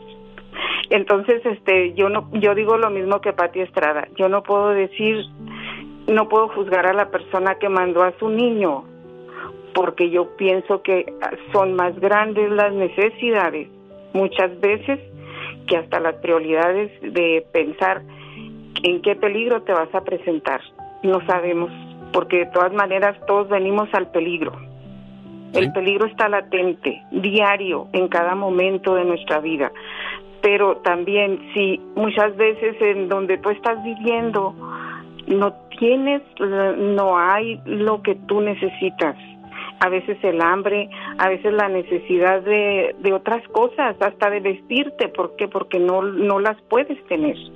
Entonces te hace de emigrar y llegas, y, y sí, como dice esta persona, todos queremos llegar a Estados Unidos porque tenemos un trabajo, porque aquí vienes y dejas todo tu- todas tus fuerzas. ¿sí? Toda tu Pero juventud. vienes y trabajas, tu juventud, tu, ah, todo, todo, es algo bien bonito. Y si llegas a ser viejo por acá como yo, es algo muy bonito porque dices tú, logré y este estoy haciendo lo que a lo mejor hubiera hecho antes. Marisa de Denver, le agradezco muchísimo su comentario y a toda la gente pues que quiere participar con nosotros. Por favor, le hago una súplica. Mantengan vivo este programa, por favor. Denos su apoyo, recomiéndenos. No queremos perder ciudades, no queremos perder esa esencia de nosotros que salimos buscando una mejor vida, un mejor futuro. Llamadas que moverán tus sentimientos. Joven mujer de Guatemala murió en los brazos de su madre dentro de la camioneta tras el choque en California. El genio Lucas. El genio Lucas presenta a la Viva de México en Circo, Maroma y Radio. Oiga, Viva de México. Gracias, antes que nada, a toda la gente que abre su corazón en este programa, que se desahoga porque la radio y su programa le da espacio no solo al, al que va a mandar un saludo a la mamá o al que pide una canción de cumpleaños, no. Le da un espacio a los que están en soledad en este país que es muy difícil. Amigos, a todos ustedes, muchas gracias. Su amiga la diva de México. Diva, y, y me acaba de traer un audio la diva de México. Yo me quedé con la boca abierta. Yo también. De saber quiénes son los dueños del partido al cual pertenece Alfredo Adame, que habla de, de fregarse el dinero. No lo decimos nosotros. No. Esta es una nota pública que está en Twitter. Póngale usted audio de Alfredo Adame y te vas a buscar varios, te van a salir muchas cosas. Y este es un audio que yo me quedé helada. ¿Quieres saber quiénes son los dueños del partido? Donde Alfredo Adame dicen que agarró 25 millones de pesos. ¿Sabe qué, Diva? Que lo diga él mismo. Vamos a Sí. escucharlo. Adelante. Vamos a poner el audio. Sí. Amigos, usted dispense. Voy para diputado federal por el distrito 14. Pero este es el está. pinche partido RCP. Usted dispense. Están muy seguros que la voy a ganar. Tengo el caballo de batalla. Y, y este, y me los puedo chingar. Les gané la alcaldía la vez pasada, ¿no? me la robaron. Ahora te voy a decir cuál es el pedo. Los dueños de este partido son Andrés Manuel López Obrador, Marcelo Ebrard y el Bester. Marcelo Ebrard es el próximo presidente. ¿Por qué crees que me fui yo con ellos? Marcelo Ebrard es el próximo presidente de México, cabrón. Oiga, y es el que más. va- Ya a mí me contaron toda la historia, cómo está el pedo por dentro. ¿Por qué crees que necesito caballos de batalla que ganadores? Nos dan, nos dan 40 millones de pesos. Saca Esos 40 millones nos chingamos este, 25 y esos son los negocios. Era lo que decía el señor. ¿Qué hacemos nosotros como humanidad para ayudar a esta gente? ¿Cómo podemos ayudarlos si los que nos pueden ayudar no nos quieren ayudar? Nada más piensan en fregar ellos, Diva de Ellos. México. Y ya escuchó quiénes son los dueños de este partido, entonces seguimos en el mismo hoyo. Y seguiremos en el mismo hoyo, Diva de México. Pero no puedo creer que la profesora, el Bester y Andrés Manuel y Ebrard sean los dueños del partido. Pero no lo decimos nosotros. Lo dice Adame. Él RCP. mismo lo dijo, él mismo lo dijo. Los dueños de este pinche partido son, son, hijo. Y que a Ebrard, y yo se lo dije hace un año, aquí en esta cabina, bueno, en la otra, porque estábamos todavía en la otra. En la de- Le- eh, en la otra cabina. Ahora ya estamos aquí en la super cabina internacional del genio Lucas. Pero Oiga. yo le dije, Ebrard va por la grande. Anda muy Oiga, pegado. Diva de México, yo no quiero querer este tipo de cosas. ¿Cuándo va a mejorar nuestro país? ¿Cuándo vamos a cambiar nuestra mentalidad, nuestra historia? Nos encanta copiar las cosas de los gabachos. copiamos el, el, el- el cambio de horario. Ah, Oh, porque Estados sí. Unidos le beneficia. Pues nosotros también vamos a beneficiarnos. Eso sucedió en el hace 19 años. Mire. En el 2002 cuando dijeron, vamos a copiar el horario de, los, gabachos. Bueno, ¿han visto ustedes que Netflix tiene la serie de Colosio? Sí. Así como no. Bueno, en la serie de Colosio, si ustedes son observadores igual que yo, detrásito, así en la gente que se ve atrás, en varios momentos de la serie de Colosio de Netflix, sale Ebrar, muy joven, muy joven Ebrar, Sí. era la mano derecha de Salinas de Gortari. No se les olvide, el pasado cuenta, pero tenemos una memoria muy corta. Y Salinas de Gortari sigue moviendo los hilos de quién va y quién no va. Es lo que yo les digo. No lo digo yo, lo dice la historia. La mano derecha de, de Gortari era Ahora, Ebrard. cuando salió la serie del Chapo, ahí hablaba de muchos tejes y manejes de la política y el narcotráfico. ¿Cómo lo sabía Netflix, pero no lo sabían los del gobierno? Ay, o si lo sabían, se hacían. Entonces, al final del día, nosotros podemos decir misa, pero la- desgraciadamente los que manejan los hilos seguirán dándole a tole con el dedo al pueblo. Al pueblo dale circo, maroma y teatro y están contentos. Ay, sí, nada más el puro dedo. Será Dios. Sí, Yo mejor. mejor no me meto Ah, en bueno. más cosas. Chicos, yo sí me meto en más cosas hablando de política. Pues no, le dijo, le habló a Alicia Villarreal, mi, y- mi querido Arturo Carmona, que también ya anda embarrado en esto, pero bueno, cada quien se embarra como quiere y puede. Arturo Carmona, le habló a Alicia y le dijo, ¿puedo usar la canción de Ay Papacito para mi campaña? Oh, ¿de veras? Tuvo los tamaños de hablarle a la güera. Ajá. Le dijo la güera, pues úsala. ¿Qué le decía? Bueno, Si no es- le decía que no iba ahí. Alicia Villarreal no me dejó usar la canción. Sí. Bueno, úsala, le dijo. Pues ahí anda aquel en las colonias con la bocinita. que Chiqui Ay. Rivera, hasta me dan ganas de entrarle a la rifa. Quiero, quiero cerrar ya lo de la política Ah, de Iba con la siguiente frase. Con razón esa frase nunca se me olvidó. ¿Cuál? Si te habla un político, si habla una prostituta y si habla un mecánico, ¿a quién le crees más? Ay, Padre Santo. A la prostituta de Iba de México. ¿En serio? ¿A quién le crees más de lo que te diga? ¿Una prostituta, un mecánico o un político? Pues sí. Dicen que la prostituta, Dicen que la prostituta. es más honesta. ¿Qué cosas O de sea, la vida? Bueno. el mecánico también eche mentiras. que- Ah, hay muchos que te dicen, "Eh, le cambiamos la parte, joven. Mire, había un mecánico que me cobraba porque se me andaba parando la camioneta. ¿Qué tiene, oiga? Es la transmisión, oiga. Con 1800 le arreglo su problema. Dólares, ¿eh, Y amigos? entonces me encuentro a Víctor y dice, no, es un sensor, mira, aquí está.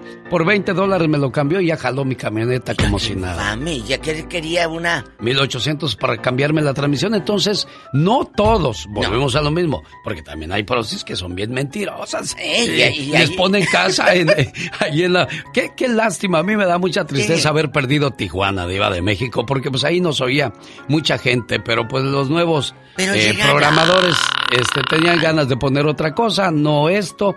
Pero hay muchas eh, muchachas que, que engañan a los señores diciéndole, ponme casa, departamento.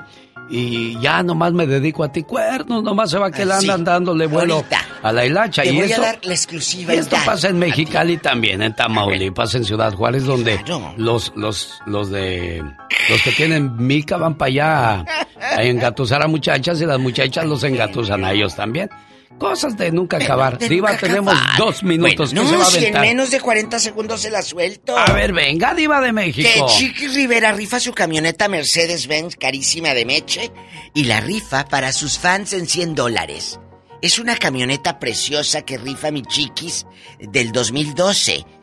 Y dice, Sí. yo se la voy a llevar a los fans si vives en Arizona o California.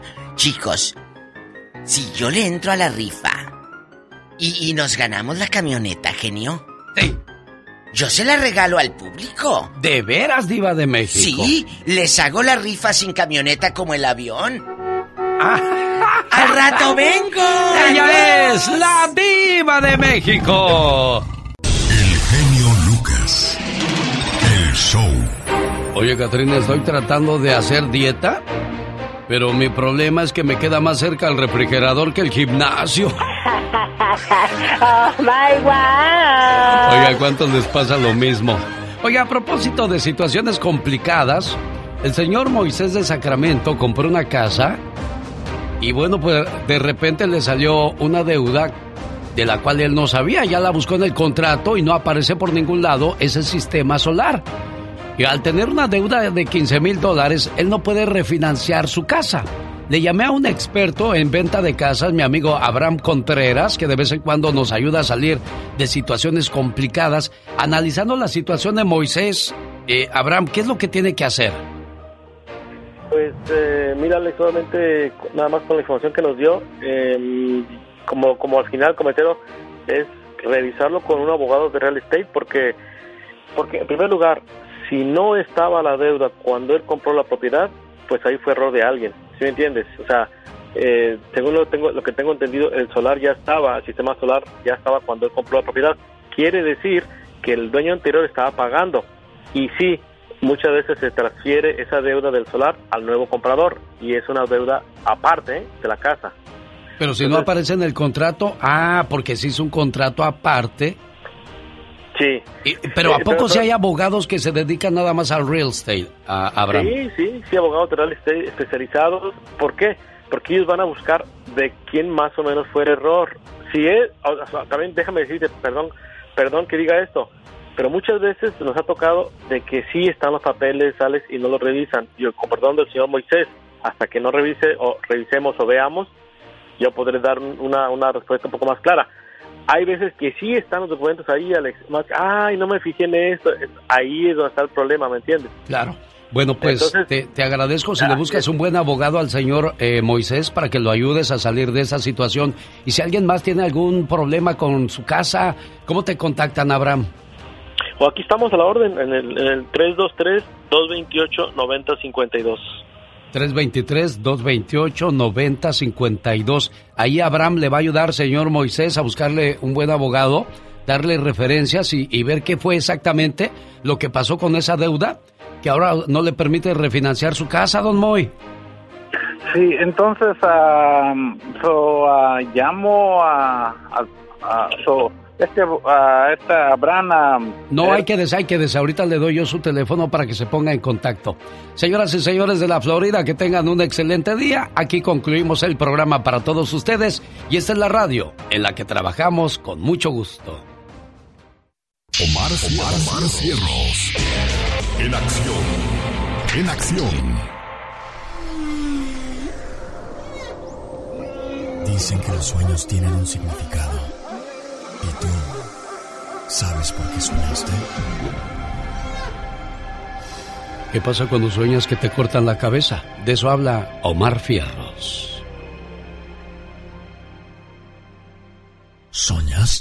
¿Soñaste con una decapitación? Si fuiste decapitado en tu sueño, te está avisando que corres el riesgo de fracasar en cualquier plan que tengas, ya sea de cambiar como persona o en cuestiones de dinero. Así que enfócate bien en tus proyectos e ideas. Si viste a otra persona ser decapitada, es señal de que tu vida llegará a violencia, muerte o exilio. ¿Qué pasa cuando te sueñas desnudo o desnuda? ¿Nunca te has soñado así, criatura del Señor? Siempre me soñé desnuda. Qué intenso. Completamente desnuda. Oye, tú desnuda.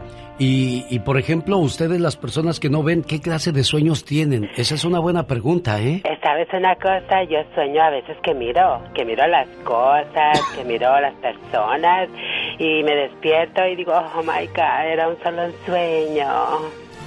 Si te sueñas desnudo o desnuda, estás pasando por un periodo de baja autoestima, en el que te sientes inseguro por algún desafío que debes asumir.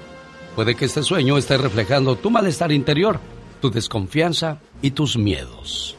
El significado de los sueños llega a usted por una cortesía de Moringa El Perico y de Spa Flores. Me decía su esposa de Mario Flores El Perico que ya abrieron nuevamente su spa donde le brindan el siguiente servicio, lipocavitación. Le ayudan a quemar la grasa, desintoxican su cuerpo por medio de los pies. Haga su cita llamando al 951-226-8965. Área 951-226-8965. Y ahí también podrá comprar Moringa El Perico. Y así seguimos recordando a nuestro compañero Mario Flores El Perico, tú. Ay, sí, sí, claro que sí, siempre recordándolo, por supuesto. Algunas mujeres en lugar de encontrar media naranja, encuentran media cebolla que las hace llorar o medio limón que les amarga la vida. Ay, Desafortunadamente así es. ¡Qué intenso! Muy intensa. ¿Te crees muy intenso? ¡Toma!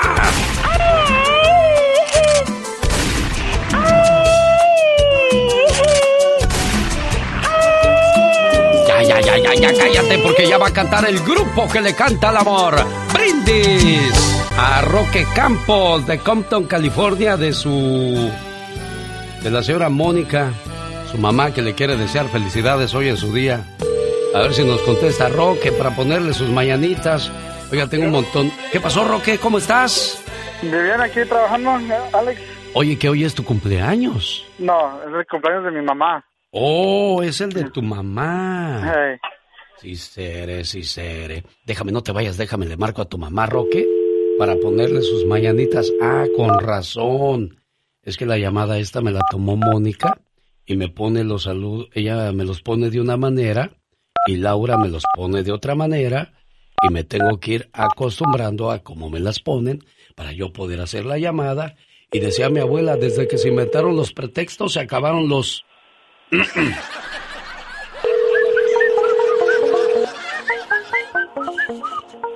Ándele, doña Mónica, contéstenos en Compton, California. Para que le digan a las vecinas, oh, ya te oímos, Mónica, te pusieron las mañanitas en la radio. Ahí con el señor este, ¿cómo se llama? El Ruco Lucas. ¿Qué pasó, Mónica? ¿Cómo estás? Bien, ¿y usted? Pues aquí, buscándola por cielo, mar y tierra, niña. Ay, qué bonito. Que es su cumpleaños. Sí. ¿Dónde, es mi cumple. ¿Dónde nació Mónica? ¿Dónde nací? En Jalisco, en San Juanito, Escobedo. ¿Y cuántos hijos tiene Mónica? Cuatro. Cuatro. ¿Y de los cuatro cuál es el más cariñoso? Mis cuatro hijos son los más cariñosos, no, no hay ninguno. Siempre les preguntan a las pobres mamás, ¿cuál es su consentido, doña? Ajá. Y uno contesta como papá o como mamá, pues los cuatro, los cuatro me dolieron igual. Claro, los cuatro. Bueno, pues su muchacho le manda a decir las siguientes palabras hoy en su cumpleaños. El mensaje es breve, pero muy concreto. Me gusta dormir con mi mamá. Es buena mamá y ella me quiere mucho. No hay agradecimiento que abarque todo lo que me has enseñado, lo que me has dado, lo que has hecho por mí. No hay compensación posible. Todo lo que puedo hacer es decirte que te amo con todo mi corazón, que te agradezco con toda mi alma y que te adoro. Tengo la increíble fortuna de contar con el don de una madre como tú. Te quiero, mamá. Ahora tú completa esta, historia con más palabras bonitas, Roque. No, pues, que la quiero mucho, que siempre está ahí con, con nosotros, en las buenas y las malas. Y aunque estamos trabajando y a veces olvida que la hablamos a ella, ya que ya no estamos eh, viviendo con ella, a veces nos nos olvida, pero siempre está en nuestro corazón. ¿Ya escuchó, doña Mónica? Ay, gracias. Fíjense muchachos, el gusto que le damos a nuestros padres cuando los procuramos, cuando les agradecemos, cuando hacemos todo eso que ellos hicieron por nosotros cuando estábamos pequeños y desvalidos. Yo no entiendo a aquellos hijos que abandonan a sus padres a su suerte cuando llegan a cierta edad. Imagínense que si sus padres los hubieran dejado solos y que solos se mantuvieran y solos crecieran, pues eso no sería unos buenos padres, pues tampoco seríamos buenos hijos. Gracias por ser buen muchacho, Roque. Igualmente, Alex, gracias por todo. Adiós, señora Mónica. Gracias, Alex, me lo proteja. Feliz cumpleaños, mamá. Hijo. Muchísimas gracias. Oiga, Mande. ¿esto, ¿esto no lo puedo volver a grabar o...? Mire, le voy a dar, qué bueno que me pregunta eso, ¿eh? Usted entra a, en podcast, ahí en Google, ponga podcast Alex El Genio Lucas. Seleccione la fecha del día de hoy y ahí volverá a escuchar su saludo. Y también si se perdi- perdió algún segmento o alguien le contó cosas de que pasaron en el programa y no lo escuchó, ahí va a volver a escuchar todo completito, ¿eh, Mónica? Llamadas que moverán tus sentimientos. ¿Qué tal, mamá? ¿Cómo está? Muchas felicidades en su día. Gracias, hijo. Dios te conserve, padre. El genio Lucas. Rosmarie Pecas con la chispa de buen humor. Huesito, huesito. Ayer estábamos viendo las fotografías de la familia con mi mamá. Ay, qué bonito, Pecas. Oye, mami, ¿quién es ese señor que está a tu lado? Ay, hijo, ese es tu papá. ¿Mi papá? Ese señor es alto y guapo. Si es mi papá, entonces, ¿qué hace en la casa ese viejo calvo y panzón? Dicen que Caperucita fue a ver a su abuelita. ¿Y qué pasó, mi La abuelita de ella, no la abuelita de usted. No, no, no, a, a su abuelita de Caperucita. Entonces le dijo la, a la abuelita, Ah. abuelita, ¿por qué tiene los ojos tan grandotes? ¿Qué cree que dijo la abuelita? ¿Qué dijo? Es que me aprieta la faja, hija. Ay, ese pecas. Oiga, quiero mandarle saludos en el día de su cumpleaños de, de bodas al matrimonio formado por Sally Villaseñor y su esposo Francisco. 49 añotes juntos. Buenos días, Sally. Buenos días, es Javier, es que estamos muy viejitos. Yo estoy en la cocina. Ahorita le doy mi- a mi esposa donde le duele mucho la espalda. a genio. Muchísimas gracias. Aquí No, hombre. paso, ¿eh? Pásemela, por Un- Un favor. momento, por favor. Celi, Ahí no está Te, te llamo a el, el genial genio Lucas para felicitarte por tu cumpleaños, mi amor. 49 años 49 años juntos. juntos. Un, un momento, por favor, estoy en la cocina y doy pasitos Sí, sí, porque sí. estoy ciego. Ah. No, bien, perdóname, por favor. Pero mira, ahí está su viejita cuidándolo, jefe. No, es al revés. Ella no puede moverse, le, le- le duele mucho la espalda y, y yo que estoy ciego le- le sirvo. Pero, pero ¿sabe qué es lo que pasa, Sally Villaseñor y, y Francisco? Que cuando uno se casa, ya no son dos personas, se vuelve uno solo. Porque tu pareja se vuelve en tu otra pierna y tú en la otra porque juntos van a caminar. Se vuelven un solo brazo porque se, se pueden abrazar, pueden tomarse de la mano y caminar juntos. Y los imagino hace 49 años, cuando eran jóvenes, cuando se hacían muchas promesas de amor y prometieron estar juntos en las buenas y en las malas, oiga. Buenos días, mi vida. Qué rico hueles, mi amor. Cuando éramos recién casados, estas eran las frases de rigor. Después del baño, ella olía fresca a loción y yo me perfumaba con mi perfume favorito para que ella me oliera de lo mejor. Pero ahora, ¿qué diferencia? Ella huele a unturas y yo a pomada del tigre que me pongo al por mayor. Ella me ayuda a friccionarme. Más abajo, por favor. Y yo a sobarle corvas, codos y esternón. Qué distintas las pijamas y los camisones que se pone, qué horror. Ahora los usamos de franela porque así nos dan calor. A ella, sus zapatos de estambre, mi nieta se los tejió, porque los pies se le enfrían y después le duele el corazón. Cómo ha cambiado todo desde que ella me conoció. Antiguamente lucían encima de mi buró una rosa, su retrato, un perfume y un reloj. Ahora, el frasco de aspirinas, la pomada de rigor, unas vendas, mis anteojos, la jeringa, la ampolleta, el algodón, sin faltar el alcohol, y en su buró, amontonadas para que quepan mejor, el vaso para sus puentes, el frasco con la fricción, un libro abierto, sus lentes y el jarabe para la tos, agua para la aspirina por si nos viene el dolor. Cómo ha cambiado todo desde que ella me conoció. Sin embargo, recordamos lo que el viento se llevó. Saboreamos lo que fuimos y vivimos hasta hoy. En la mañana, sin prisa, siempre la misma canción. ¿Cómo dormiste, mi vida? Ay, un dolor me despertó. Y hoy, ¿qué te duele, mi cielo? Caray, hoy tengo un nuevo dolor. Y ya por las noches, ¿acaso recordando algo mejor? Oliendo a vaporú, a pomada y a fricción. Repetimos lo de siempre, lo mismo de ayer y hoy. Ojalá duermas, mi vida. Ojalá duermas, mi amor. Recemos juntos un Padre nuestro y demos gracias a Dios. Buenos días, Sally. Buenos días. ¿Cómo está usted? Bien, aquí sentada. ¿Dónde conoció a Francisco, Sally? ¿En dónde lo conocí? En la iglesia se me hace. ¿Dónde te conocí, Javier? ¿Dónde te conocí? En el viejo Monterrey. ¿En el Monterrey? En el viejo Monterrey. Yo no me acuerdo. que un bar, resta en un restaurante que estaba en el viejo Monterrey. Ah, ¿y qué dijo Francisco? Esa Sally tiene que ser para mí. ¿Quién sabe?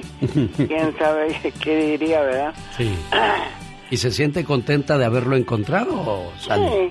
Sí, sí. Sí, pues si no fuera por él, aquí estuviera yo sola, ¿verdad? Sí. Que ya todos ya se fueron. ¿Cuántos hijos tuvieron? Ninguno. Uno el que se murió y es todo. Pero no tenemos ninguno. Bueno, pero... Eh, tenemos sobrinos que vienen a vernos, ¿verdad? Sí. Pero es todo. Qué bueno, me da mucho gusto que al menos no me los dejan solos. No. Pero nunca están solos porque ahí está Francisco Javier y ahí está Sally Villaseñor Sí. apoyándose, queriéndose, abrazándose, apapachándose y a veces gritándose, pero juntos al final del día. Junto. Ah, sí. Bueno, Lo ha dicho. cuídese mucho, Francisco. Espérate, Javier. A ver. Páseme. Sí, genio, muchísimas, muchísimas gracias. Que Dios te lo pague y te llene de muchas bendiciones. Y a usted también, para que siga cuidando de su señora, ¿eh? Sí, cómo no, con mucho amor. Dios lo bendiga, jefe. bendiciones para todos, todos sus colaboradores que son el programa más sensacional de la historia. Muchas gracias.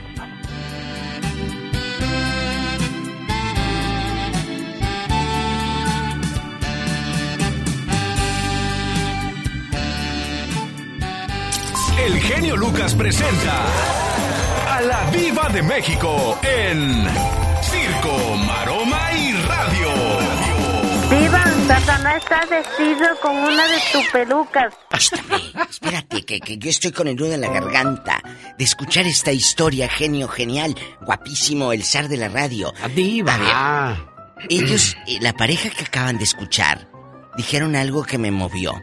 ¿Qué fue, Diva? Tuvimos un hijo y se nos murió. Ahora nada más estamos él y yo. en las buenas, en las malas. Sí, sí, de casas para estar en los momentos difíciles. ¿Cuántas parejas el día de hoy? A la primera, ah, ya quieren tirar todo. ¿Pero por qué será diva de México? Estaban... Antes estábamos hechos de otro material llamado amor. No sé si el amor que estén ahorita eh, usando, porque esa es la palabra, sea Made in China. Sí, ya, desechable ayer grabé una reflexión diva que estoy buscándola pero no la encuentro. Habla de, de todo lo que pasa cuando te separas de, de la persona que querías que era el amor de tu vida. Ahí no se trata de ver quién es este, quién fue peor, no. O quién es mejor. O quién es mejor. Pero bueno, no, le quiero usar su tiempo porque usted viene de carrera y luego me pongo yo acá a hacer mis cosas. Le cuento que viene nuevo libro de Luis Miguel. ¡Qué raro! ¡Qué raro! Y ahora que se va a lanzar la serie, ¡qué raro! bueno, en la guerra y en el amor todo, se, vale. De México. Y en el negocio, Luis Miguel, A Luces y Sombras. El nuevo libro aborda la muerte de su mamá Marcela Basteri y el tóxico noviazgo con Mariah. ¿A poco Todo lo que vivió con tu tía María Carey. Ah, mire. Pero irá a contar la de todas las muchachas que han pasado por sus brazos. Pero Iba a decir por sus armas, pero no, puedo decir sus armas. Por sus brazos, Diva de México. Pero el problema es de que no lo cuenta Luis Miguel. Es otro autor que va a contar. No, él no va a contar Entonces se imagina lo que pudo haber pasado. No. hay como estar ahí que tú mismo cuentes las cosas, Diva. No, es que es mejor que te lo cuenten otros porque te cuentan otras cosas que tú como ser humano no vas a decir. es cierto. Oye, yo me enteré que fulano de tal y supiste y a poco. Y el otro, como no le conviene, pues no lo dice. Pues otra cosa, otro chisme. Elogia a su ex, a Jennifer López, el guapísimo Ben Affleck, que dice, quiero que me pases la receta de la eterna juventud. Estás igual que en el 2003. Pues acuérdate que ellos estaban beso y beso. Eh, vivían juntos y todo, Ben Affleck y J-Lo. Sí, ¿cómo no? En el 2003. Y luego, ahora Ben Affleck pues se ha puesto panzoncito y le dice, ¿cómo le haces? Pues mi amor, no comiendo hamburguesa y cerveza. Así de fácil. Bueno, es que desgraciadamente Diva está más cerca del refrigerador que al gimnasio. Qué triste, pero chicos, debemos de cerrar el pico. Mira, eh, te dan ganas de una tortilla, agarra el tenedor. Agarra el tenedor y ya, en lugar de tortilla, con el tenedor.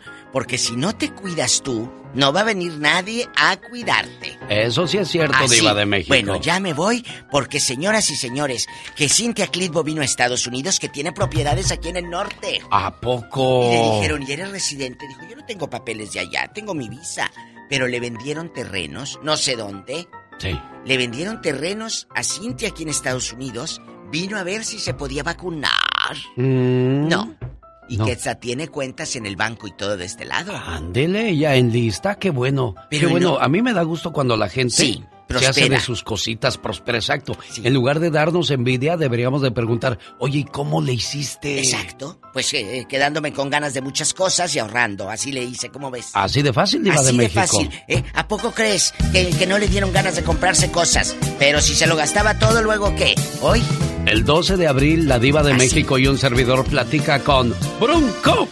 El nuevo LP, decían antes. Diva de México. Me gusta saludarte y decirte que eres mi amor, Diva de México. Ay, Lupe, qué hermoso. ¿Y dónde andas, Leonel? Aquí trabajando. Ah, bueno, ahí consígueme chamba, hombre, ya quiero hacer algo. ¿Quieres trabajar? Hey. Oh, no, no. Leonel cree que soy su tío. No soy tu tío, Leonel. Soy Alex, el genio Lucas, que te trae un saludo de cumpleaños a nombre de tu hermana Noemí de Hot Water, que te dice, carnalito, que te la hayas pasado bonito. Querido hermano, si me pusiera a contarte todo lo que significas para mí, no acabaría todo el día. ¿Sabes? Eres muy especial. Hemos crecido juntos y aunque no somos perfectos, somos del mismo amor y de la misma armonía. Te deseo que cada día de tu vida se llene de mucha paz, mucho amor, mucha fe y buenas amistades, pero sobre todo de infinitas bendiciones. Te quiero mucho, querido hermano. ¿Cómo ves, Leonel? No, no sé. Ni te la esperabas, ¿verdad? No, la verdad no es. No, no. ¿Y qué piensas lo que dice tu hermanita de ti? No, pues yo te puedo decir, es una hermana pues, que siempre está al, al tanto, al pendiente de más que, que todos nosotros. pues, Bueno, pues pásatela bonito. No sé si la encontré, espérame. ¿eh? Bueno. Buenos días, Noemí. Noemí, ¿me escuchas? No, Noemí, no, no contestó Noemí. Pero aquí te dejó tu saludo. Me imagino que ha de estar trabajando o anda ocupada, pero no quería pasar por alto tu cumpleaños, ¿eh? Oh, señor, está bien, muchas gracias y pues gracias a ella por acordarse y pues también gracias a ti por hacer todo esto posible. De nada, amigo. Buen día. Jaime Piña, una leyenda en radio presenta ¡Y ándale! lo más macabro en radio. ¿Listos? ¿En su marca? ¡Fuera, señor Jaime Piña! ¡Y ándale! En Ciudad de México, torvo sujeto viola a una dulce abuelita de 75 años en una cama de hospital. Estaba en terapia intensiva, intubada por el COVID e, inconsciente. El maloso fue agarrado con las manos en la masa. Estaba como perro jarioso sobre la viejita. Fue arrestado el criminal y se llama Mario Alberto U de 22 años. Ya está detenido. Es trabajador de limpieza y al parecer ya había violado a otras dulces ancianitas. Al bote con todo y chivas. Y ándale. Esta historia, mi genio, comienza en Oklahoma. Madre se enreda con un sujeto, lo lleva a vivir a su casa. Al poco tiempo, este empieza a violar a la hija de 10 años y a los 12 la secuestra. Una niña rubia de ojos azules, le pinta el pelo de negro y se la lleva a Oaxaca. 20 años duró el martirio, le jincó nueve hijos, la golpeaba con un rifle, un bate y botellas de cerveza en la cabeza. Le disparaba con una pistola, la mandaba a pedir limosna, hasta que un día escapó. Ahora Henry Pietí fue sentenciado el lunes a cárcel de por vida. Tiene 62 años que se pudre en el bote.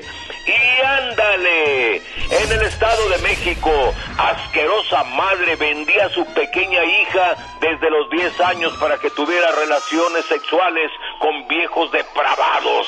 La llena de nombre Diana N fue detenida por la policía. La niña cansada de estas porquerías se escapó y ahora tiene 14 años. Fue a la policía y denunció a su madre, quien se va a pasar muchos años en la sombra. Para el programa de El genio Lucas. Su a- te la hice chiquita, te la hice chiquita. Para el programa del genio Lucas, su amigo Jaime Piña. Y recuerde, mi genio, el hombre es el arquitecto de su propio destino.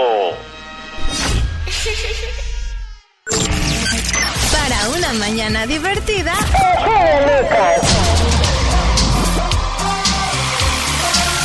Oh my God. Bueno, después de un fin de semana.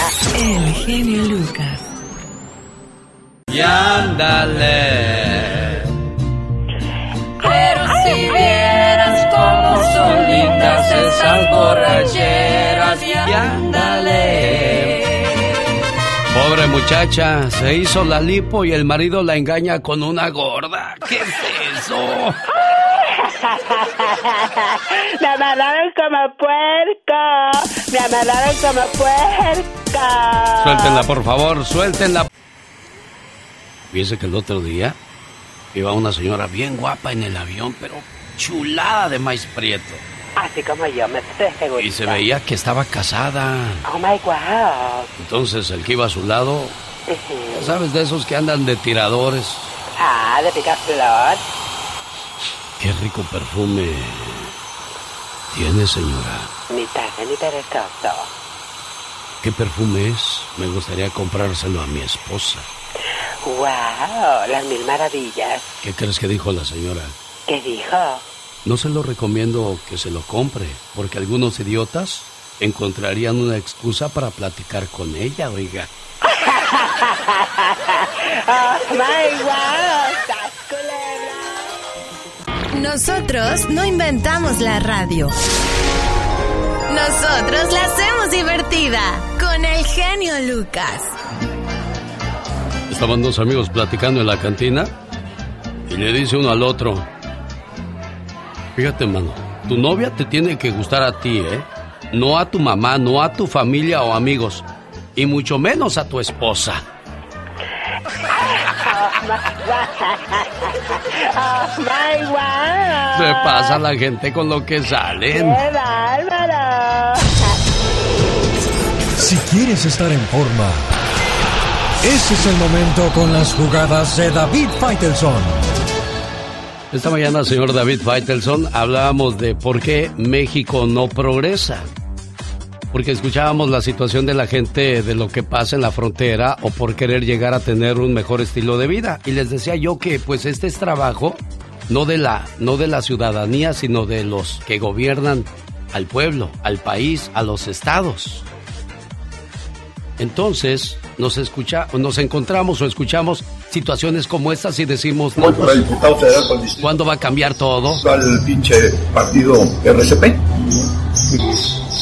Están muy seguros que la voy a ganar, tengo el caballo de batalla y, y este y me los puedo chingar. Les gané la alcaldía la vez pasada, ¿no? me la robaron. Ahora te voy a decir cuál es el pedo. Los dueños de este partido son Manuel López Obrador, Marcelo Ebrard y el Bester. Marcelo Ebrard es el próximo presidente. ¿Por qué crees que me fui yo con ellos? Marcelo Ebrard es el próximo presidente de México, cabrón. Y es el que va. Ya a mí me contaron toda la historia, cómo está el pedo por dentro. ¿Por qué crees que necesito caballos de batalla que ganadores? Nos dan, nos dan 40 millones de pesos. Saca esos 40 millones, nos chingamos este, 25 y esos son los negocios. Porque no... Dios, parece que es el cuento de nunca acabar. Yo sé que a usted no le gusta hablar de esas cosas, pero vivimos en un país donde pues las cosas no avanzan, porque aquí el que no tranza no avanza, David. Sí, de acuerdo, Alex, ¿cómo estás? Te saludo con mucho gusto, muy buenos días, saludos para todos. Sí, y yo siempre he hablado de un tema eh, que realmente nos ha hecho mucho daño como país, como sociedad, eh, y que se trata de la corrupción, ¿no? La corrupción que nos ha agobiado en todos los sectores, eh, en, en diferentes estatus y sobre todo en la política, lamentablemente. Y eso que también, Alex, vivimos tiempos a mí me ha tocado, me tocó eh, vivir tiempos donde no había democracia en México, donde no se podía levantar la voz, donde eh, éramos parte de una dictadura de partido que duró durante 70 años y finalmente llegó un cambio, llegó una democracia, una apertura y podíamos eh, votar y, podíamos pensar que nuestro voto realmente valía, pero mm, sí, muchos de nuestros gobernantes siguen eh, siendo una decepción total y absoluta. Y yo lo veo, Alex, con, por ejemplo, en la parte deportiva, metiéndome en política, pero a través de la parte deportiva, ¿cuántos atletas, exfutbolistas, solamente por el hecho de ser exfutbolistas, ya tienen la capacidad, el conocimiento, la preparación para ser gobernantes? ¿O se aprovechan de la fama que tuvieron en el fútbol o en los deportes para poder ganar algunos votos y de esa forma escalar a un puesto administrativo importante. Y al final del día el que lo paga es el pueblo, lo pagamos nosotros. Ese tipo de decisiones, ese tipo de, de cuestiones la terminamos pagando nosotros. Ahora mismo tenemos un, yo no tengo, bueno, la gente va a decir que tengo algo contra Cuauhtémoc Blanco, pero yo pregunto, ¿realmente Cuauhtémoc Blanco está preparado para gobernar un estado? Manolo Negrete, aquel gran futbolista mexicano que, que hizo un gran gol en el Mundial de 86, también eh, ahora dejando la delegación Coyoacán, la alcaldía de Coyoacán en México, para buscar la gobernatura de Guerrero. ¿Realmente está preparado para eso? No, no están preparados, pero lamentablemente es un círculo vicioso y no salimos de él, Alex. No salimos de él. Sí, desgraciadamente. Y yo siempre he dicho, David, si quieres ser doctor, tienes que estudiar. Si quieres ser abogado, tienes que estudiar. Si quieres ser futbolista, tienes que ir a una escuela. Pero para ser político, entonces, no hay nada que te obligue a estudiar o a prepararte, porque hay que tener preparación para dirigir un pueblo, para tomar decisiones que no te afectan a una familia, sino a miles.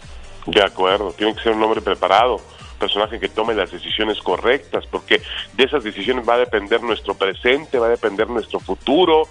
Y, y, no se vale, no se vale improvisar. Es decir, eh, el otro día alguien me preguntaba si no tenía yo eh, aspiraciones políticas como insinuándome a que podíamos buscar algo.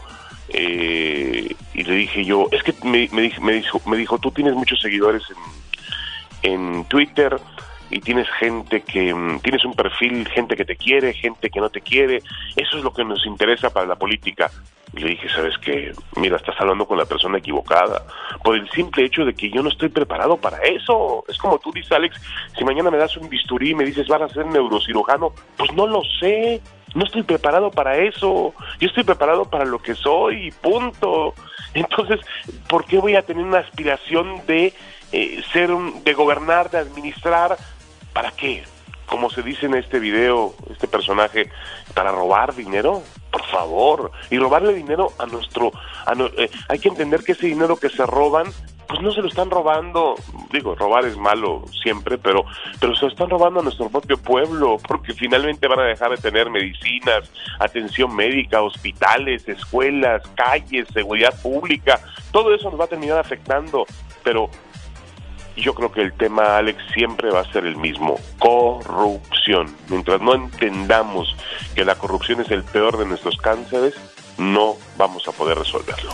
Señor David Faitelson, no lo quiero cansar mucho. Creo que aquí concluimos los de sus jugadas. Creo que hablamos de algo muy interesante e importante. Quería escuchar su punto de vista de alguien que, que pues lo ha visto, lo ha vivido en carne propia. Sí, sí, sí, sí. Y yo insisto, yo he visto muchos compañeros alrededor mío, ahora periodistas, ex periodistas deportivos. Bueno, Enrique Garay ahora se va a lanzar por la candidatura de la del, de Huizquilucan, del municipio de Huizquilucan, ahí en el Estado de México, a las afueras de México, donde yo vivía, por cierto. Y este y bueno, está bien. Pues ahora yo me pregunto, realmente Enrique era un gran experto, un gran comunicador en fútbol americano, en básquetbol, pero está listo para gobernar. la pregunta del millón. Él dice que sí. Señoras y señores, adiós con sus jugadas, señor David. Un abrazo. Estas fueron las jugadas, esta vez no tanto deportivas, pero las jugadas de David Faitelson en el show de Alex, el genio Lucas. Jorge Lozano H. En acción, en acción. Genio Lucas. Hoy nos va a hablar de parejas alacranes. Ah, caray.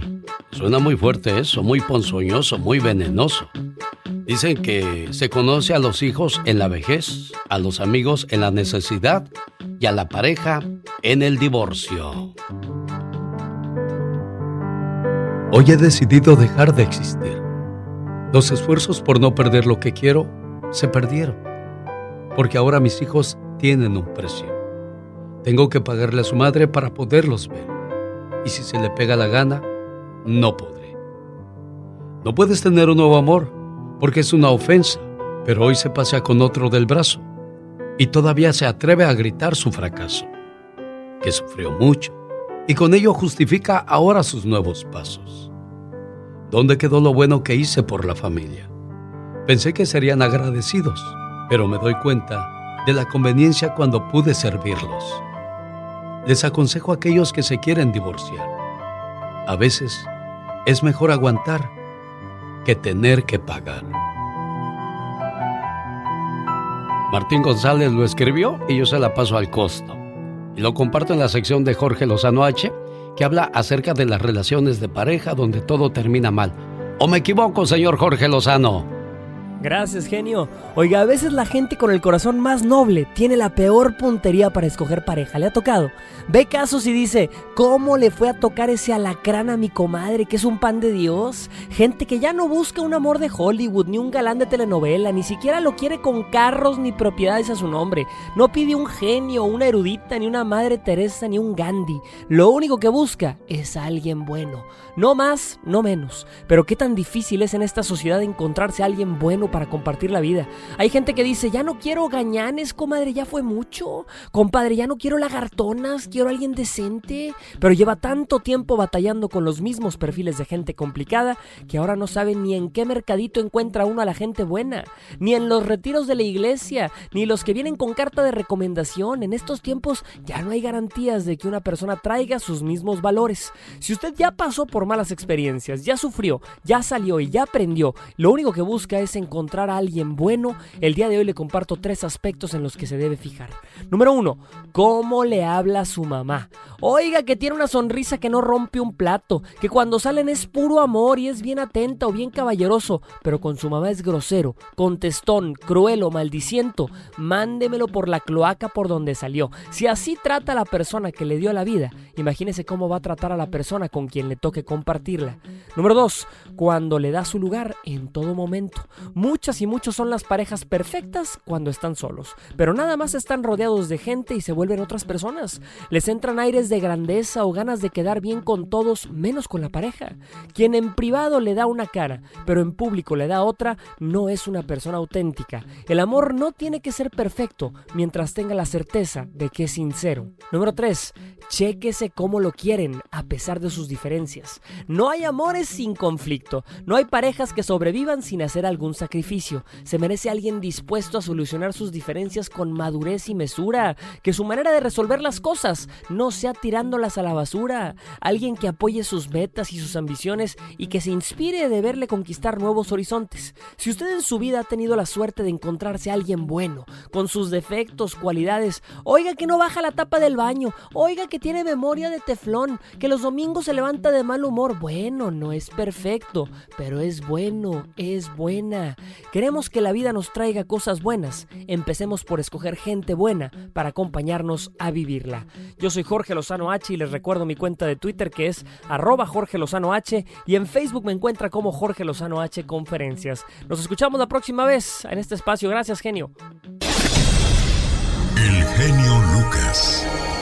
El show. Mañana estrenamos tema de Diego Verdaguer a dueto con Joan Sebastián. Por cierto, mañana sería el cumpleaños de Joan Sebastián si todavía viviese Diva de México. 70 años hubiese cumplido mi querido Joan mañana. Y mañana el gran estreno de este par de genios de la música.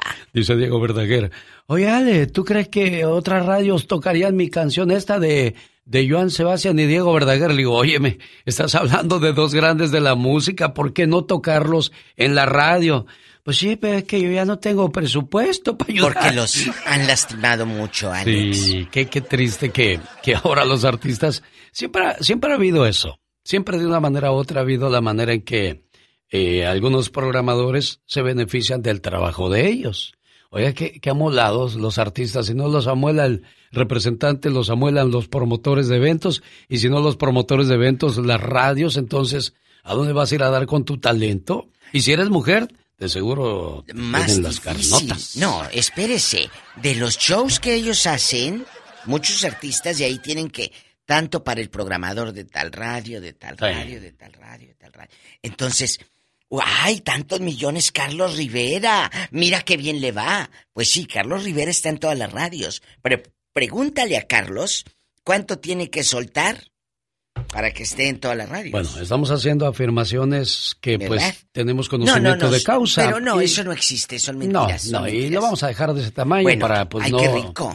este... De, ese, tamaño, Pola. Te vas a contestar los teléfonos. bueno, chicos, soy la Diva de México. Estoy con el zar de la radio en el Ya Basta. Mañana platico con Diego Verdaguer de eso. Ay, sí. Y le voy a preguntar a ver qué me dice. O a lo mejor si le han pedido, si le han pedido, o eran las disqueras las que distribuían. Distribuían eso. En los 80 sí. Yo lo digo porque hay gente que ha ido a la cárcel por andar agarrando cosas que no le pertenecen. Sí, en Estados Unidos hubo un caso muy sonado allá por los 90, iba de México. Ay, pero yo en los 90 no estaba aquí, así ah, que no. me cuentan el chisme. Y yo pues apenas iba empezando, así ah, bueno, que no, tampoco... no sabemos entonces. Señoras y señores, comenzamos con el... Ya basta.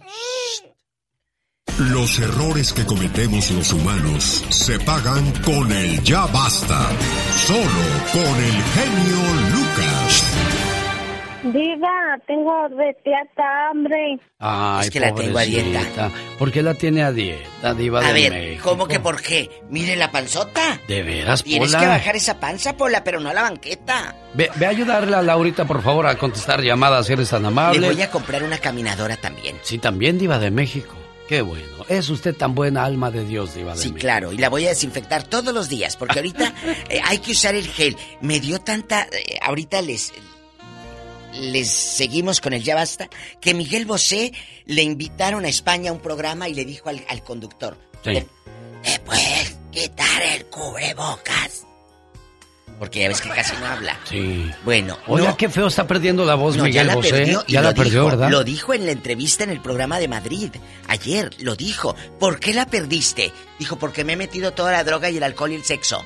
¿O en serio? Así le contestó de tajo al conductor y le dijo, ¿y te puedes quitar el cubrebocas? Porque yo no te puedo dar la entrevista si estás ahí con el bozal todo tapado.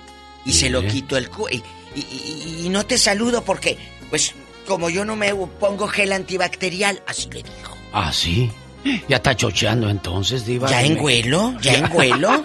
bueno, chicos, hablando del gel antibacterial y de todo esto, esto es por salud, por precaución. Y llego yo a cabina y veo aquí, pero eh, todo a Pola con un gorrito como de la Cruz Roja.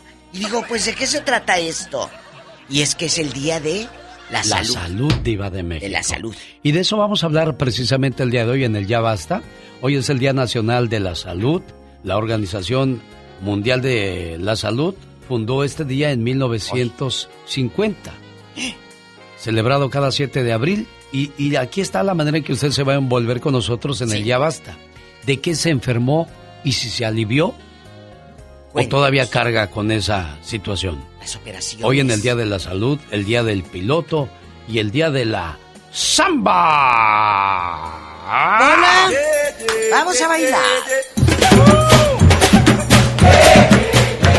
¿Qué es lo primero que le viene a la mente cada vez que escucha Samba, Diva de México? ¡Fiesta!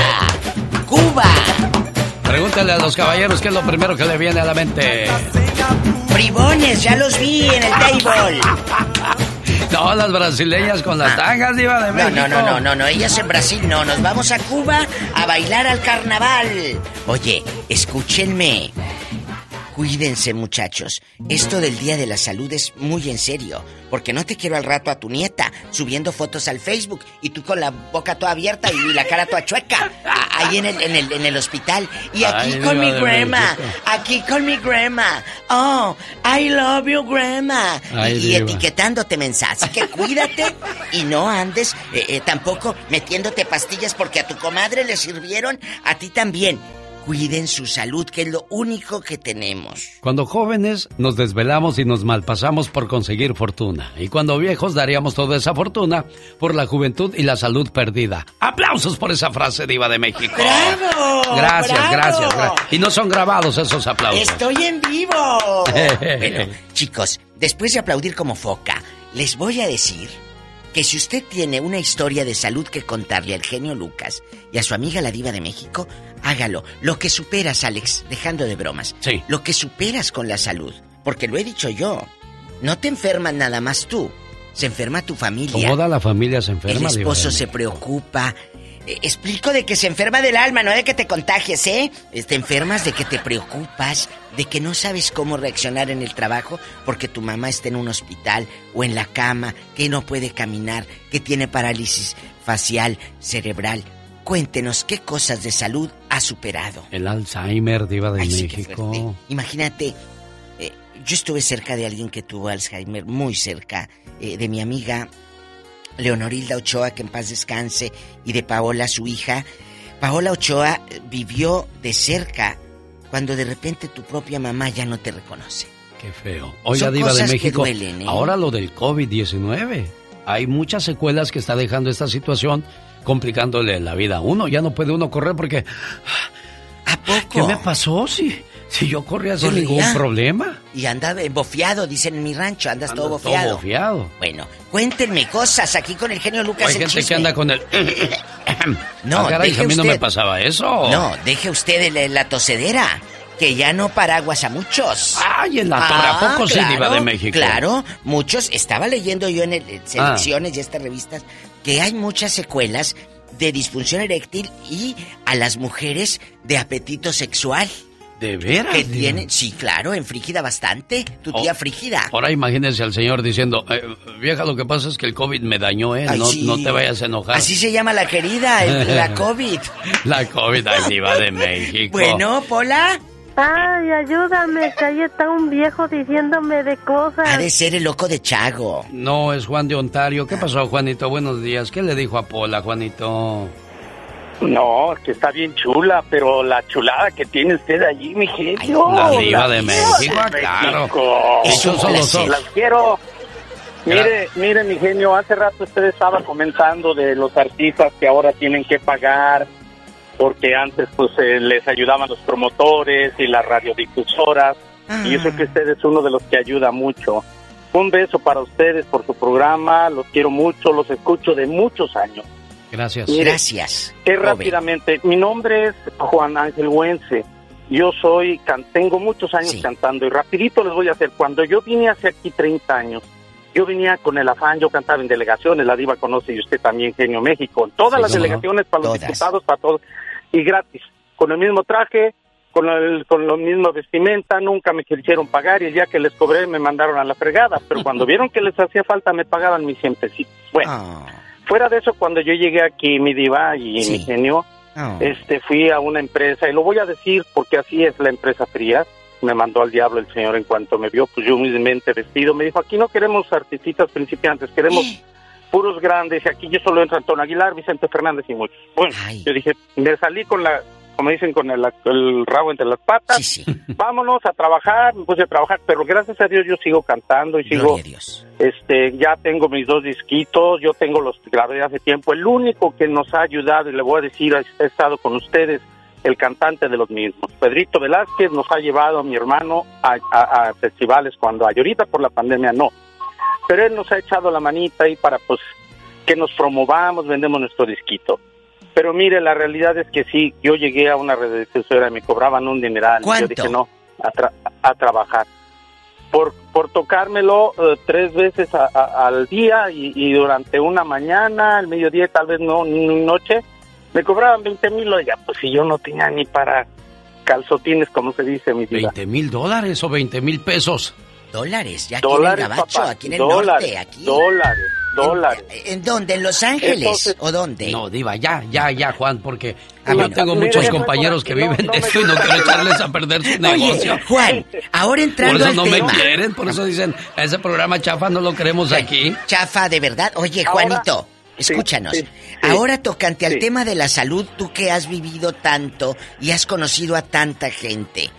¿Qué opinas de cuidarnos? Porque nos cuidamos por vestir bien, por tener una casa, por tener un buen coche, por eh, mandar dinero para pantallar a todos, pero ¿te cuidas la salud?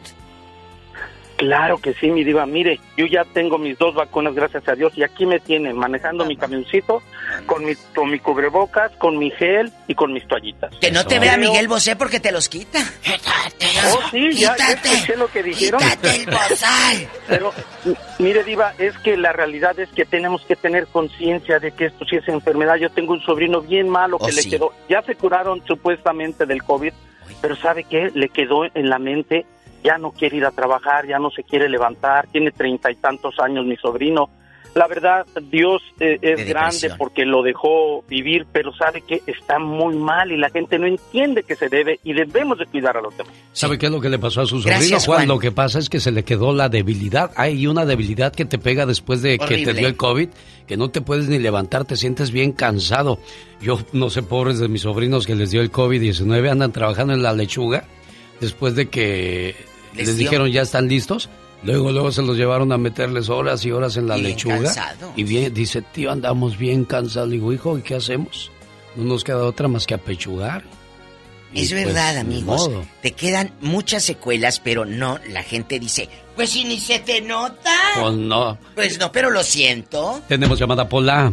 Sí tenemos por Oye, la Polita. 10 mil. Eh, Paula es mi muchacha, mi doncella. Su niña. Ay, no, yo no tengo niñas tan feas. ¡Diva! Ay, ¡No perdón. diga eso, Ay, Diva! No, no, está bien hermosa, Pola. Escucha la Diva de México. Bueno. Víctor, dicen en mi pueblo, Víctor. Víctor. Oigo. Oiga. Oigo. ¿Cómo están?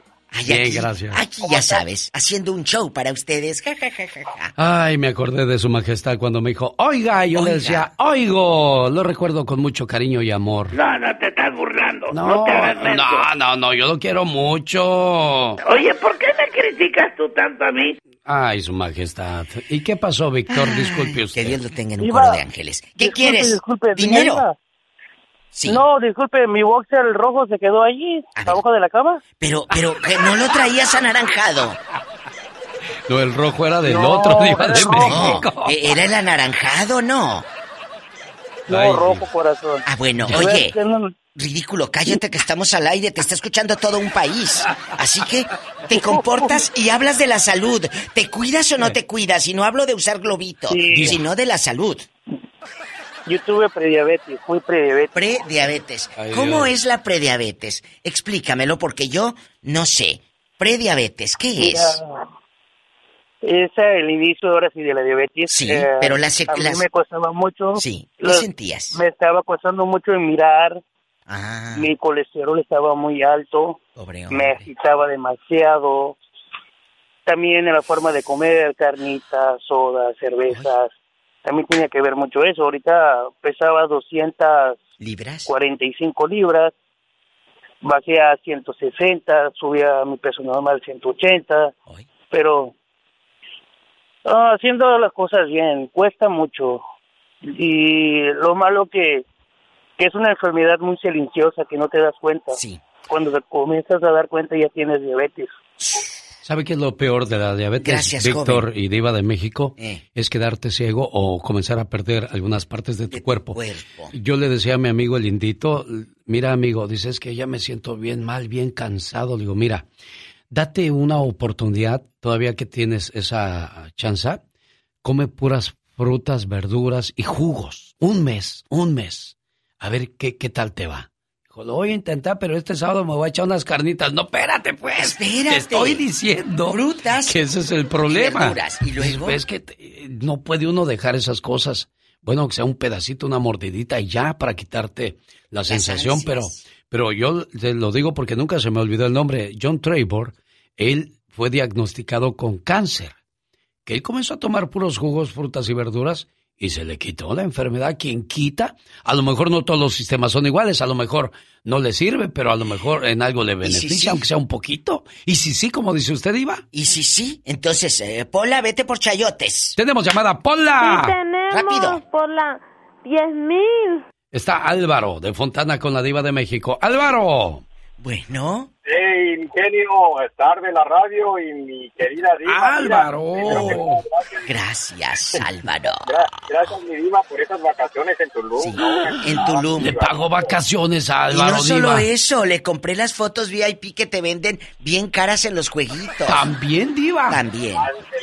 Mero, esas mero, mi diva. Mira, genio, bueno, Sí. primero que nada es muy triste lo que está pasando con lo del coronavirus, ¿verdad? Pero mira, mi papá por más que se cuidó, mira, él tenía muy buena salud y, y trataba de cuidarse, nosotros lo cuidábamos. Mira, lastimosamente este virus no sabemos ni por dónde entró y pues sí no la libró mi papá, pero te digo que, que mira, ¿cómo es, cómo es que aunque te cuides, cuando te toca, te toca, ¿no? Pero sí muy triste para mi familia. lo del, coronavirus.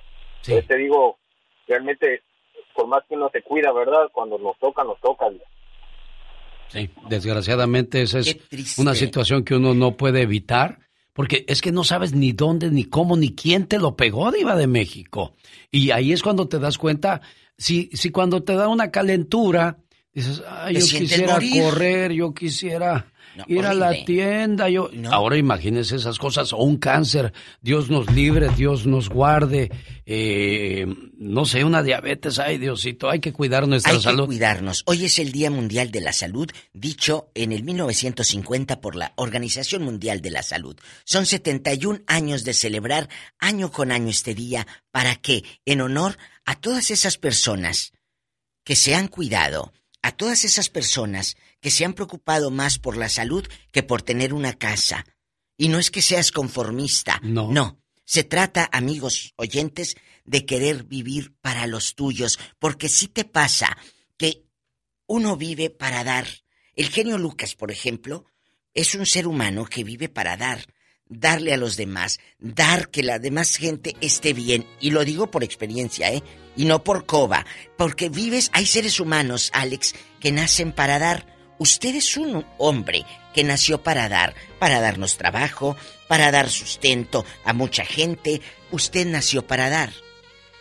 Entonces, cuídate la salud para que sigas dando. Muchas gracias, Diva de México. Tenemos llamada Pola. Tenemos llamada Pola. Sí, en la línea 8. Carlos.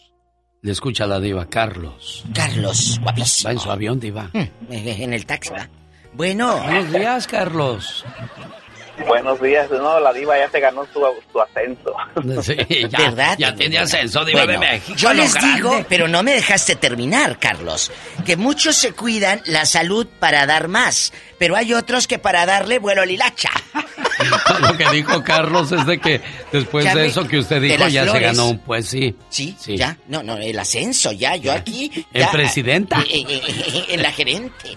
Cuéntanos, Carlos, ¿qué te has cuidado aparte de. Diva. ¿Cómo es, Diva, eh? para ver si le sirve a, los que estén pasando por esto. Fíjate, yo, a mí me decían el, el 18, porque yo trabajaba 18 horas. 18 horas de dos turnos completos y luego dos horas repartía por ahí este periódico, imagínense. increíble. ¿Por cuántos años, Carlos, lo hiciste? Era un workahólico, ¿ah? este, pues varios años, diva, y fíjese, yo tomaba, en ese tiempo no había lo que hay ahora, que Monster y todas esas cosas, ¿ah? Yo tomaba Coca-Cola con, con café, con Coca-Cola, eso me daba una, un levantón. Y una Pero fíjese, ahorita Sí, ahorita ya después de todo eso, yo estoy con úlceras, estoy con eh, dolor de piedra, y todo ese dinero pues se va en puras curaciones, así que abusados, o sea, pónganse sensatos, ubíquense y, denle al sí, sí, denle este, al cuerpo lo que lo que necesita, a veces es descansos, hay que hay que no hay que usar. ¿Sabe qué? Gracias Carlos, qué buen consejo nos das lo que pasa es que cuando somos jóvenes nos creemos Superman, que nada nos va a pasar, pero ya cuando llegamos al cuarentón o cincuentón, agárrese porque ahí vienen las consecuencias. Ahí anda uno todo chocho, todo canoso, todo arrugado, todo cansado, fatigado. Eh, ojeroso. Ahí anda. ¿Y, cómo anda aquel? Ahí anda, como dijo la señora ayer, se lo anda llevando. ¿Se acuerdan? Sí, cómo no, Diva. tenemos llamada, Pola. Y tenemos por la 8060. Cuiden la salud. Rogelio está en Los Ángeles, aquí, junto con nosotros, ahí por Hollywood. ¡Ay! Te voy o en a llevar Santana, o en Anaheim. No, me lo voy a llevar allá a la Tijera Boulevard. Ah. Bueno. Buenos días. Buenos días, eh, Rogelio. Yo, hacerle un, un comentario, Eugenio. Este, he oído mucho que hablan de política y me gustaría que escuchara a alguien que se llama Campechaneando. Sí. Él saca cosas sobre respecto a las reformas y todo eso. algo rápido. Yo me acuerdo cuando yo era niño, dicen que en México no hay medicamentos, ¿verdad? Pero yo me acuerdo, mm. yo tengo 39 años. Yo me acuerdo cuando me ponía enfermo, mi papá pues era un obrero, ¿verdad? Obvio. Teníamos el IMSS, sí. íbamos a la clínica y daba el doctor la receta y ahí en la farmacia, en el, en el piso de abajo, daba uno la receta y le decían a mi mamá, este medicamento no lo tenemos aquí, tiene que ir al, al centro médico, al general. ¿Y te Íbamos al centro médico general y allá tampoco había la medicina. Entonces, a veces mi mamá la tenía que comprar. ¿Oh, sí? Eso pasó, eso pasó cuando gobernaba el PRI. Totalmente. Luego gobernó el PAN. Y, y ahorita con este presidente, pues a, se- yo, a, a mi ver, se ha compuesto un poco, la verdad, con las reformas que está haciendo, porque todas las reformas que hicieron anteriormente, el consorcio, que es el que acabó con el IMSS, porque son los que dan contratos y, y la gente no se afilia al IMSS. O sea, todo tiene un, un que ver, no es algo nuevo. Y muchas veces, Rogelio, qué bueno que hablas lo del presidente. A lo mejor tenemos un buen presidente, pero lo que no tiene son buenos soldados. A veces el general es bueno, pero los soldados puede que sean flojos, puede que no carguen bien el arma, pueden que no disparen, puede que no le entren con todas las ganas. Mira. O sea, podemos tener un buen general, un buen capitán, pero si no tienes buenos soldados, ¿cómo vas a la guerra, diva de Le voy a México? decir algo. Yo no estoy a favor de ningún partido político porque ninguno me da de comer. Me, doy- me da de comer mi trabajo que me paro desde muy temprano. Sí. Pero, vamos a suponer, usted es el jefe. Sí, me da 10 mil dólares para que imprimas estos póster, diva. Ah, ¿cómo no? ¿Sí? Eh, eh, y yo le voy a decir al genio, ya imprimimos los pósters. Gracias, Y- y diva. le- Y, y le enseño tres mil o cuatro mil. Pero los otros siete me los quedo. Ah. ¿Y usted cree? No, pues si yo vi a la diva que me eh, repartió bastantes Sí. póster. Y usted ya confió en mí. Sí. Pero no sabe que me estoy echando siete por acá. Pero, pero fíjese hasta dónde llega la, el pensamiento del, del Del mexicano. Yo trabajaba en una peluquería de Iba de México. Estaba cerca de un, de un lugar donde iban, eh, donde estaba la patrulla de caminos. Mm. Los de las patrullas iban a pelar ahí. Y le decían a don Memo, hágame la notita de 100 pesos, por favor. Él pagaba 20, pero él cobraba 100 pesos. Y don Memo dice, uy, si no se la hago, olvídate, mejor se la hago. O sea, por lo que se llega a vender la gente, lo que vale la dignidad, facturas, 80 las pesos. notas de remisión. Y eso entonces, como decía este muchacho, es de añales atrás. Entonces, Y duele. duele, claro, yo desde- pues yo no, no entendía Duele. en ese momento, pero ahora que dijo eso, digo yo, es cierto, ¿no? Oiga, esas medicinas es pregunta. Y muchos dicen, ¿por qué no hablan más de política? Porque no vivimos en México. Nuestra familia sí, Sí. vive en México, pero también tenemos que adaptarnos al país donde estamos viviendo. Entonces, tampoco somos noticiero. Este es un show de entretenimiento, Sí, ¿eh? sí, y aquí hay de todo, De ¿eh? todo, aquí encuentra diversión, reflexión, sentimiento, Todo. nostalgia, enojo, hasta groserías, porque hoy, desgraciadamente, le decía yo al señor Carlos, ya las groserías se dicen como Padre Ay, no. Nuestro, buenos días, No, buenas tardes, no. buenas noches, pero también si le quitas eso a Alfredo Adame que dijo, se le pierde sentido a La que estamos- connotación. Exacto, La entonces, connotación. pero a mí nunca me va a escuchar decirlas, ¿eh? No. Eso sí quiero que, Ah, que lo sepa. Am- amigos, si van botoneando, no estamos hablando eh, eh, de las medicinas que, que, que luego venden, dicen. No, que luego venden. Tenemos llamada, Pola. ¿Tenemos llamada, Pola? Hola. Sí, en la 1300. Nosotros podemos imaginarnos lo que sucede en México, pero ella lo vive todos los días. Todos los días. Cuéntame, muchacha, ¿qué pasa ahí en tu pueblo, Guanajuato? ¿Hay medicinas o no? Hola, buenos días. Buenos días, niña. Buenos días. Este, no, pues qué pasa ahorita que el señor este que, que habló que dice que está mejor con las medicinas y todo, en vez de darme coraje, me dio risa. Digo, ¿cómo no lo viven para que puedan opinar acá todo lo que está pasando en, en México en realidad? Pero bueno, ese es otro tema. No, otro tema Este, no. Si ya andas por ahí, de aquí le sigues. Sí, va. ¿Qué pasó? ¿Qué es lo que vives tú en Guanajuato? Cuéntanos, por no, favor. Yo, yo, yo padezco, ya les he hablado muchas veces y les conté que padezco de fibromialgia. Ah, sí. Ahorita tengo dos años este, sin tratamiento porque no me, no me lo dan, no me atienden mis citas médicas, este, tengo que estar comprando medicamentos en los similares. Mm, Yo cada, cada, cada ocho días tengo que estar comprando mis medicinas. También tengo a mi patrona que ella tiene una línea especial y tampoco le surten las medicinas en el seguro y también ella tiene que estar haciendo el gasto. este, Oye, muchacha, ¿y qué será peor? ¿Que no tengas medicinas o la inseguridad que reina en muchas partes de México? Ay, pues todo va de la mano, ya, ya no se sabe. Pero creo que a mí me afecta más no tener mis medicinas porque, pues la inseguridad de los muertos y todo es de gente que anda en malos pasos. Sí, eso sí. Y, y, y, mi, de este, mi medicina pues es algo que a mí me afecta en, en lo personal. Qué bueno que llamas, Y el tema que- del día, eh, sí, perdóname, del Día de la Salud, ¿qué opinas de esto?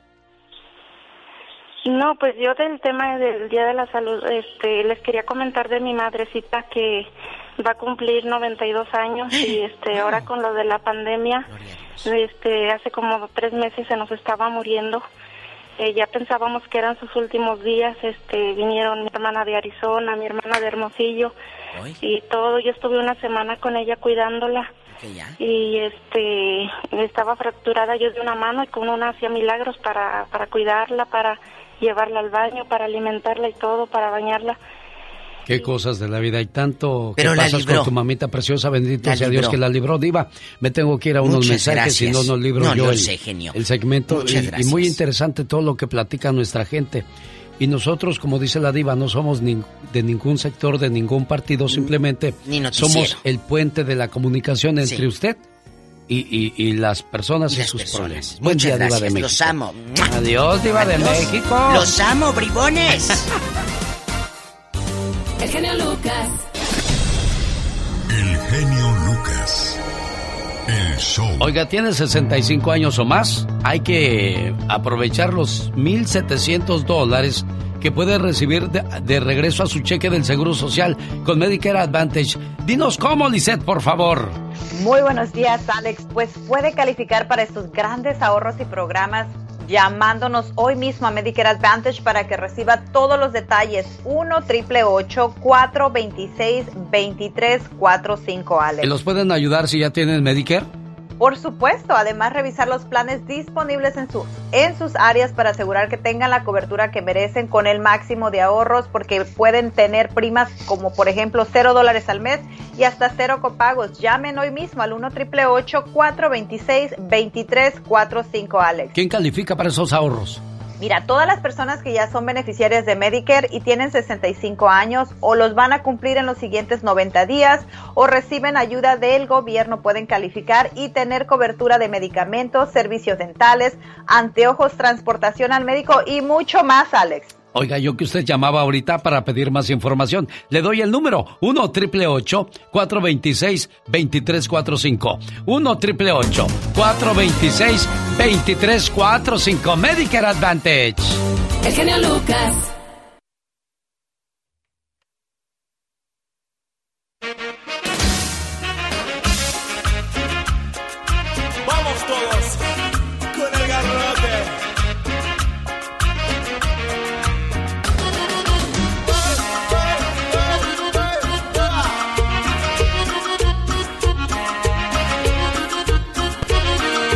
Porque a mi negrita algo le pasaba, no sabía qué hacer. A ver a mi doctor y entonces le expliqué que cuando me acercaban se ponía de espalda, no me daba bolillo y a veces me decía que estaba muy cansada, que no tenía ganas. Se puso a pensar y dijo mi amigo, no te preocupes más, te apliqué lo que dijo.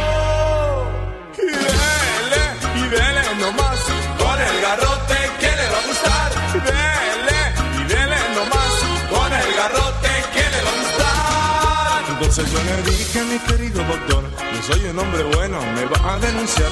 Usted no tenga miedo, pero hágame caso. Váyase tranquilo, que esto va a pasar. Cuando llegué a mi casa ya había oscurecido. Ella estaba acostada, entonces aproveché. Me acerqué despacito y le dije, negra linda. Entonces le apliqué, ¿qué dijo el doctor? Dele,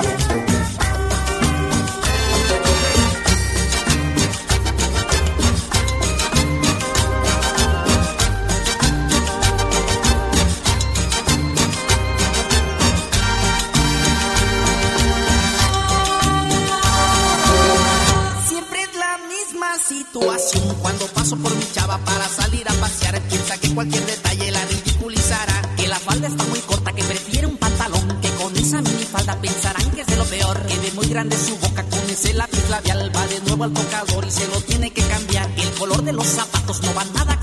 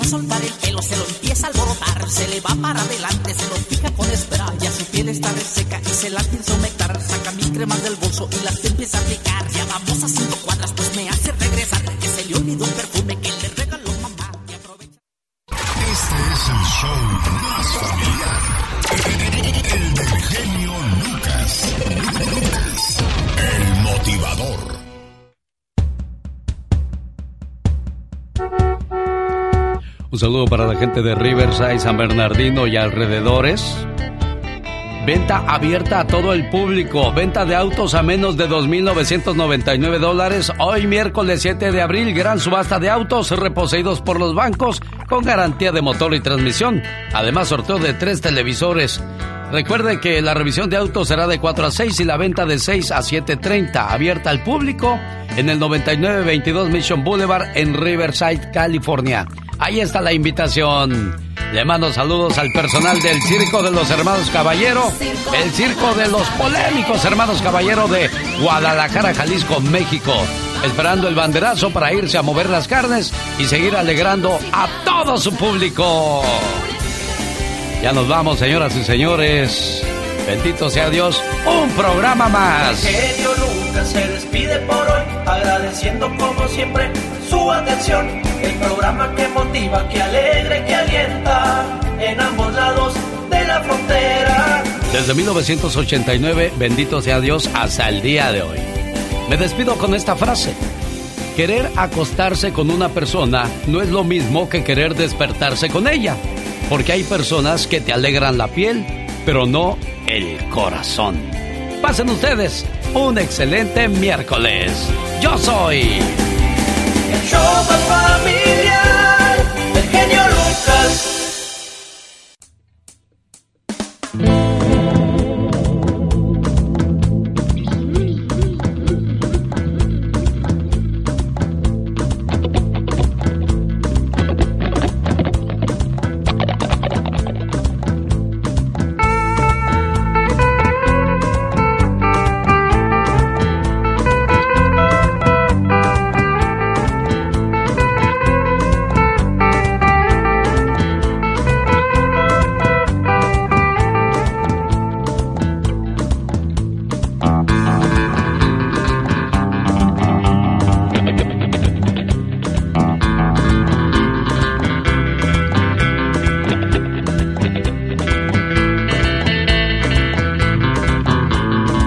Mando saludos al personal del Circo de los Hermanos Caballero, el Circo de los Polémicos Hermanos Caballero de Guadalajara, Jalisco, México.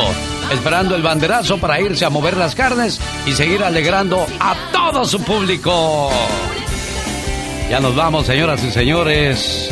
Bendito sea Dios, un programa más. El genio Lucas se despide por hoy, agradeciendo como siempre su atención. El programa que motiva, que alegra que alienta en ambos lados de la frontera. Desde 1989, bendito sea Dios, hasta el día de hoy. Me despido con esta frase. Querer acostarse con una persona no es lo mismo que querer despertarse con ella, porque hay personas que te alegran la piel, pero no el corazón. Pasen ustedes un excelente miércoles. Yo soy... El show más familiar.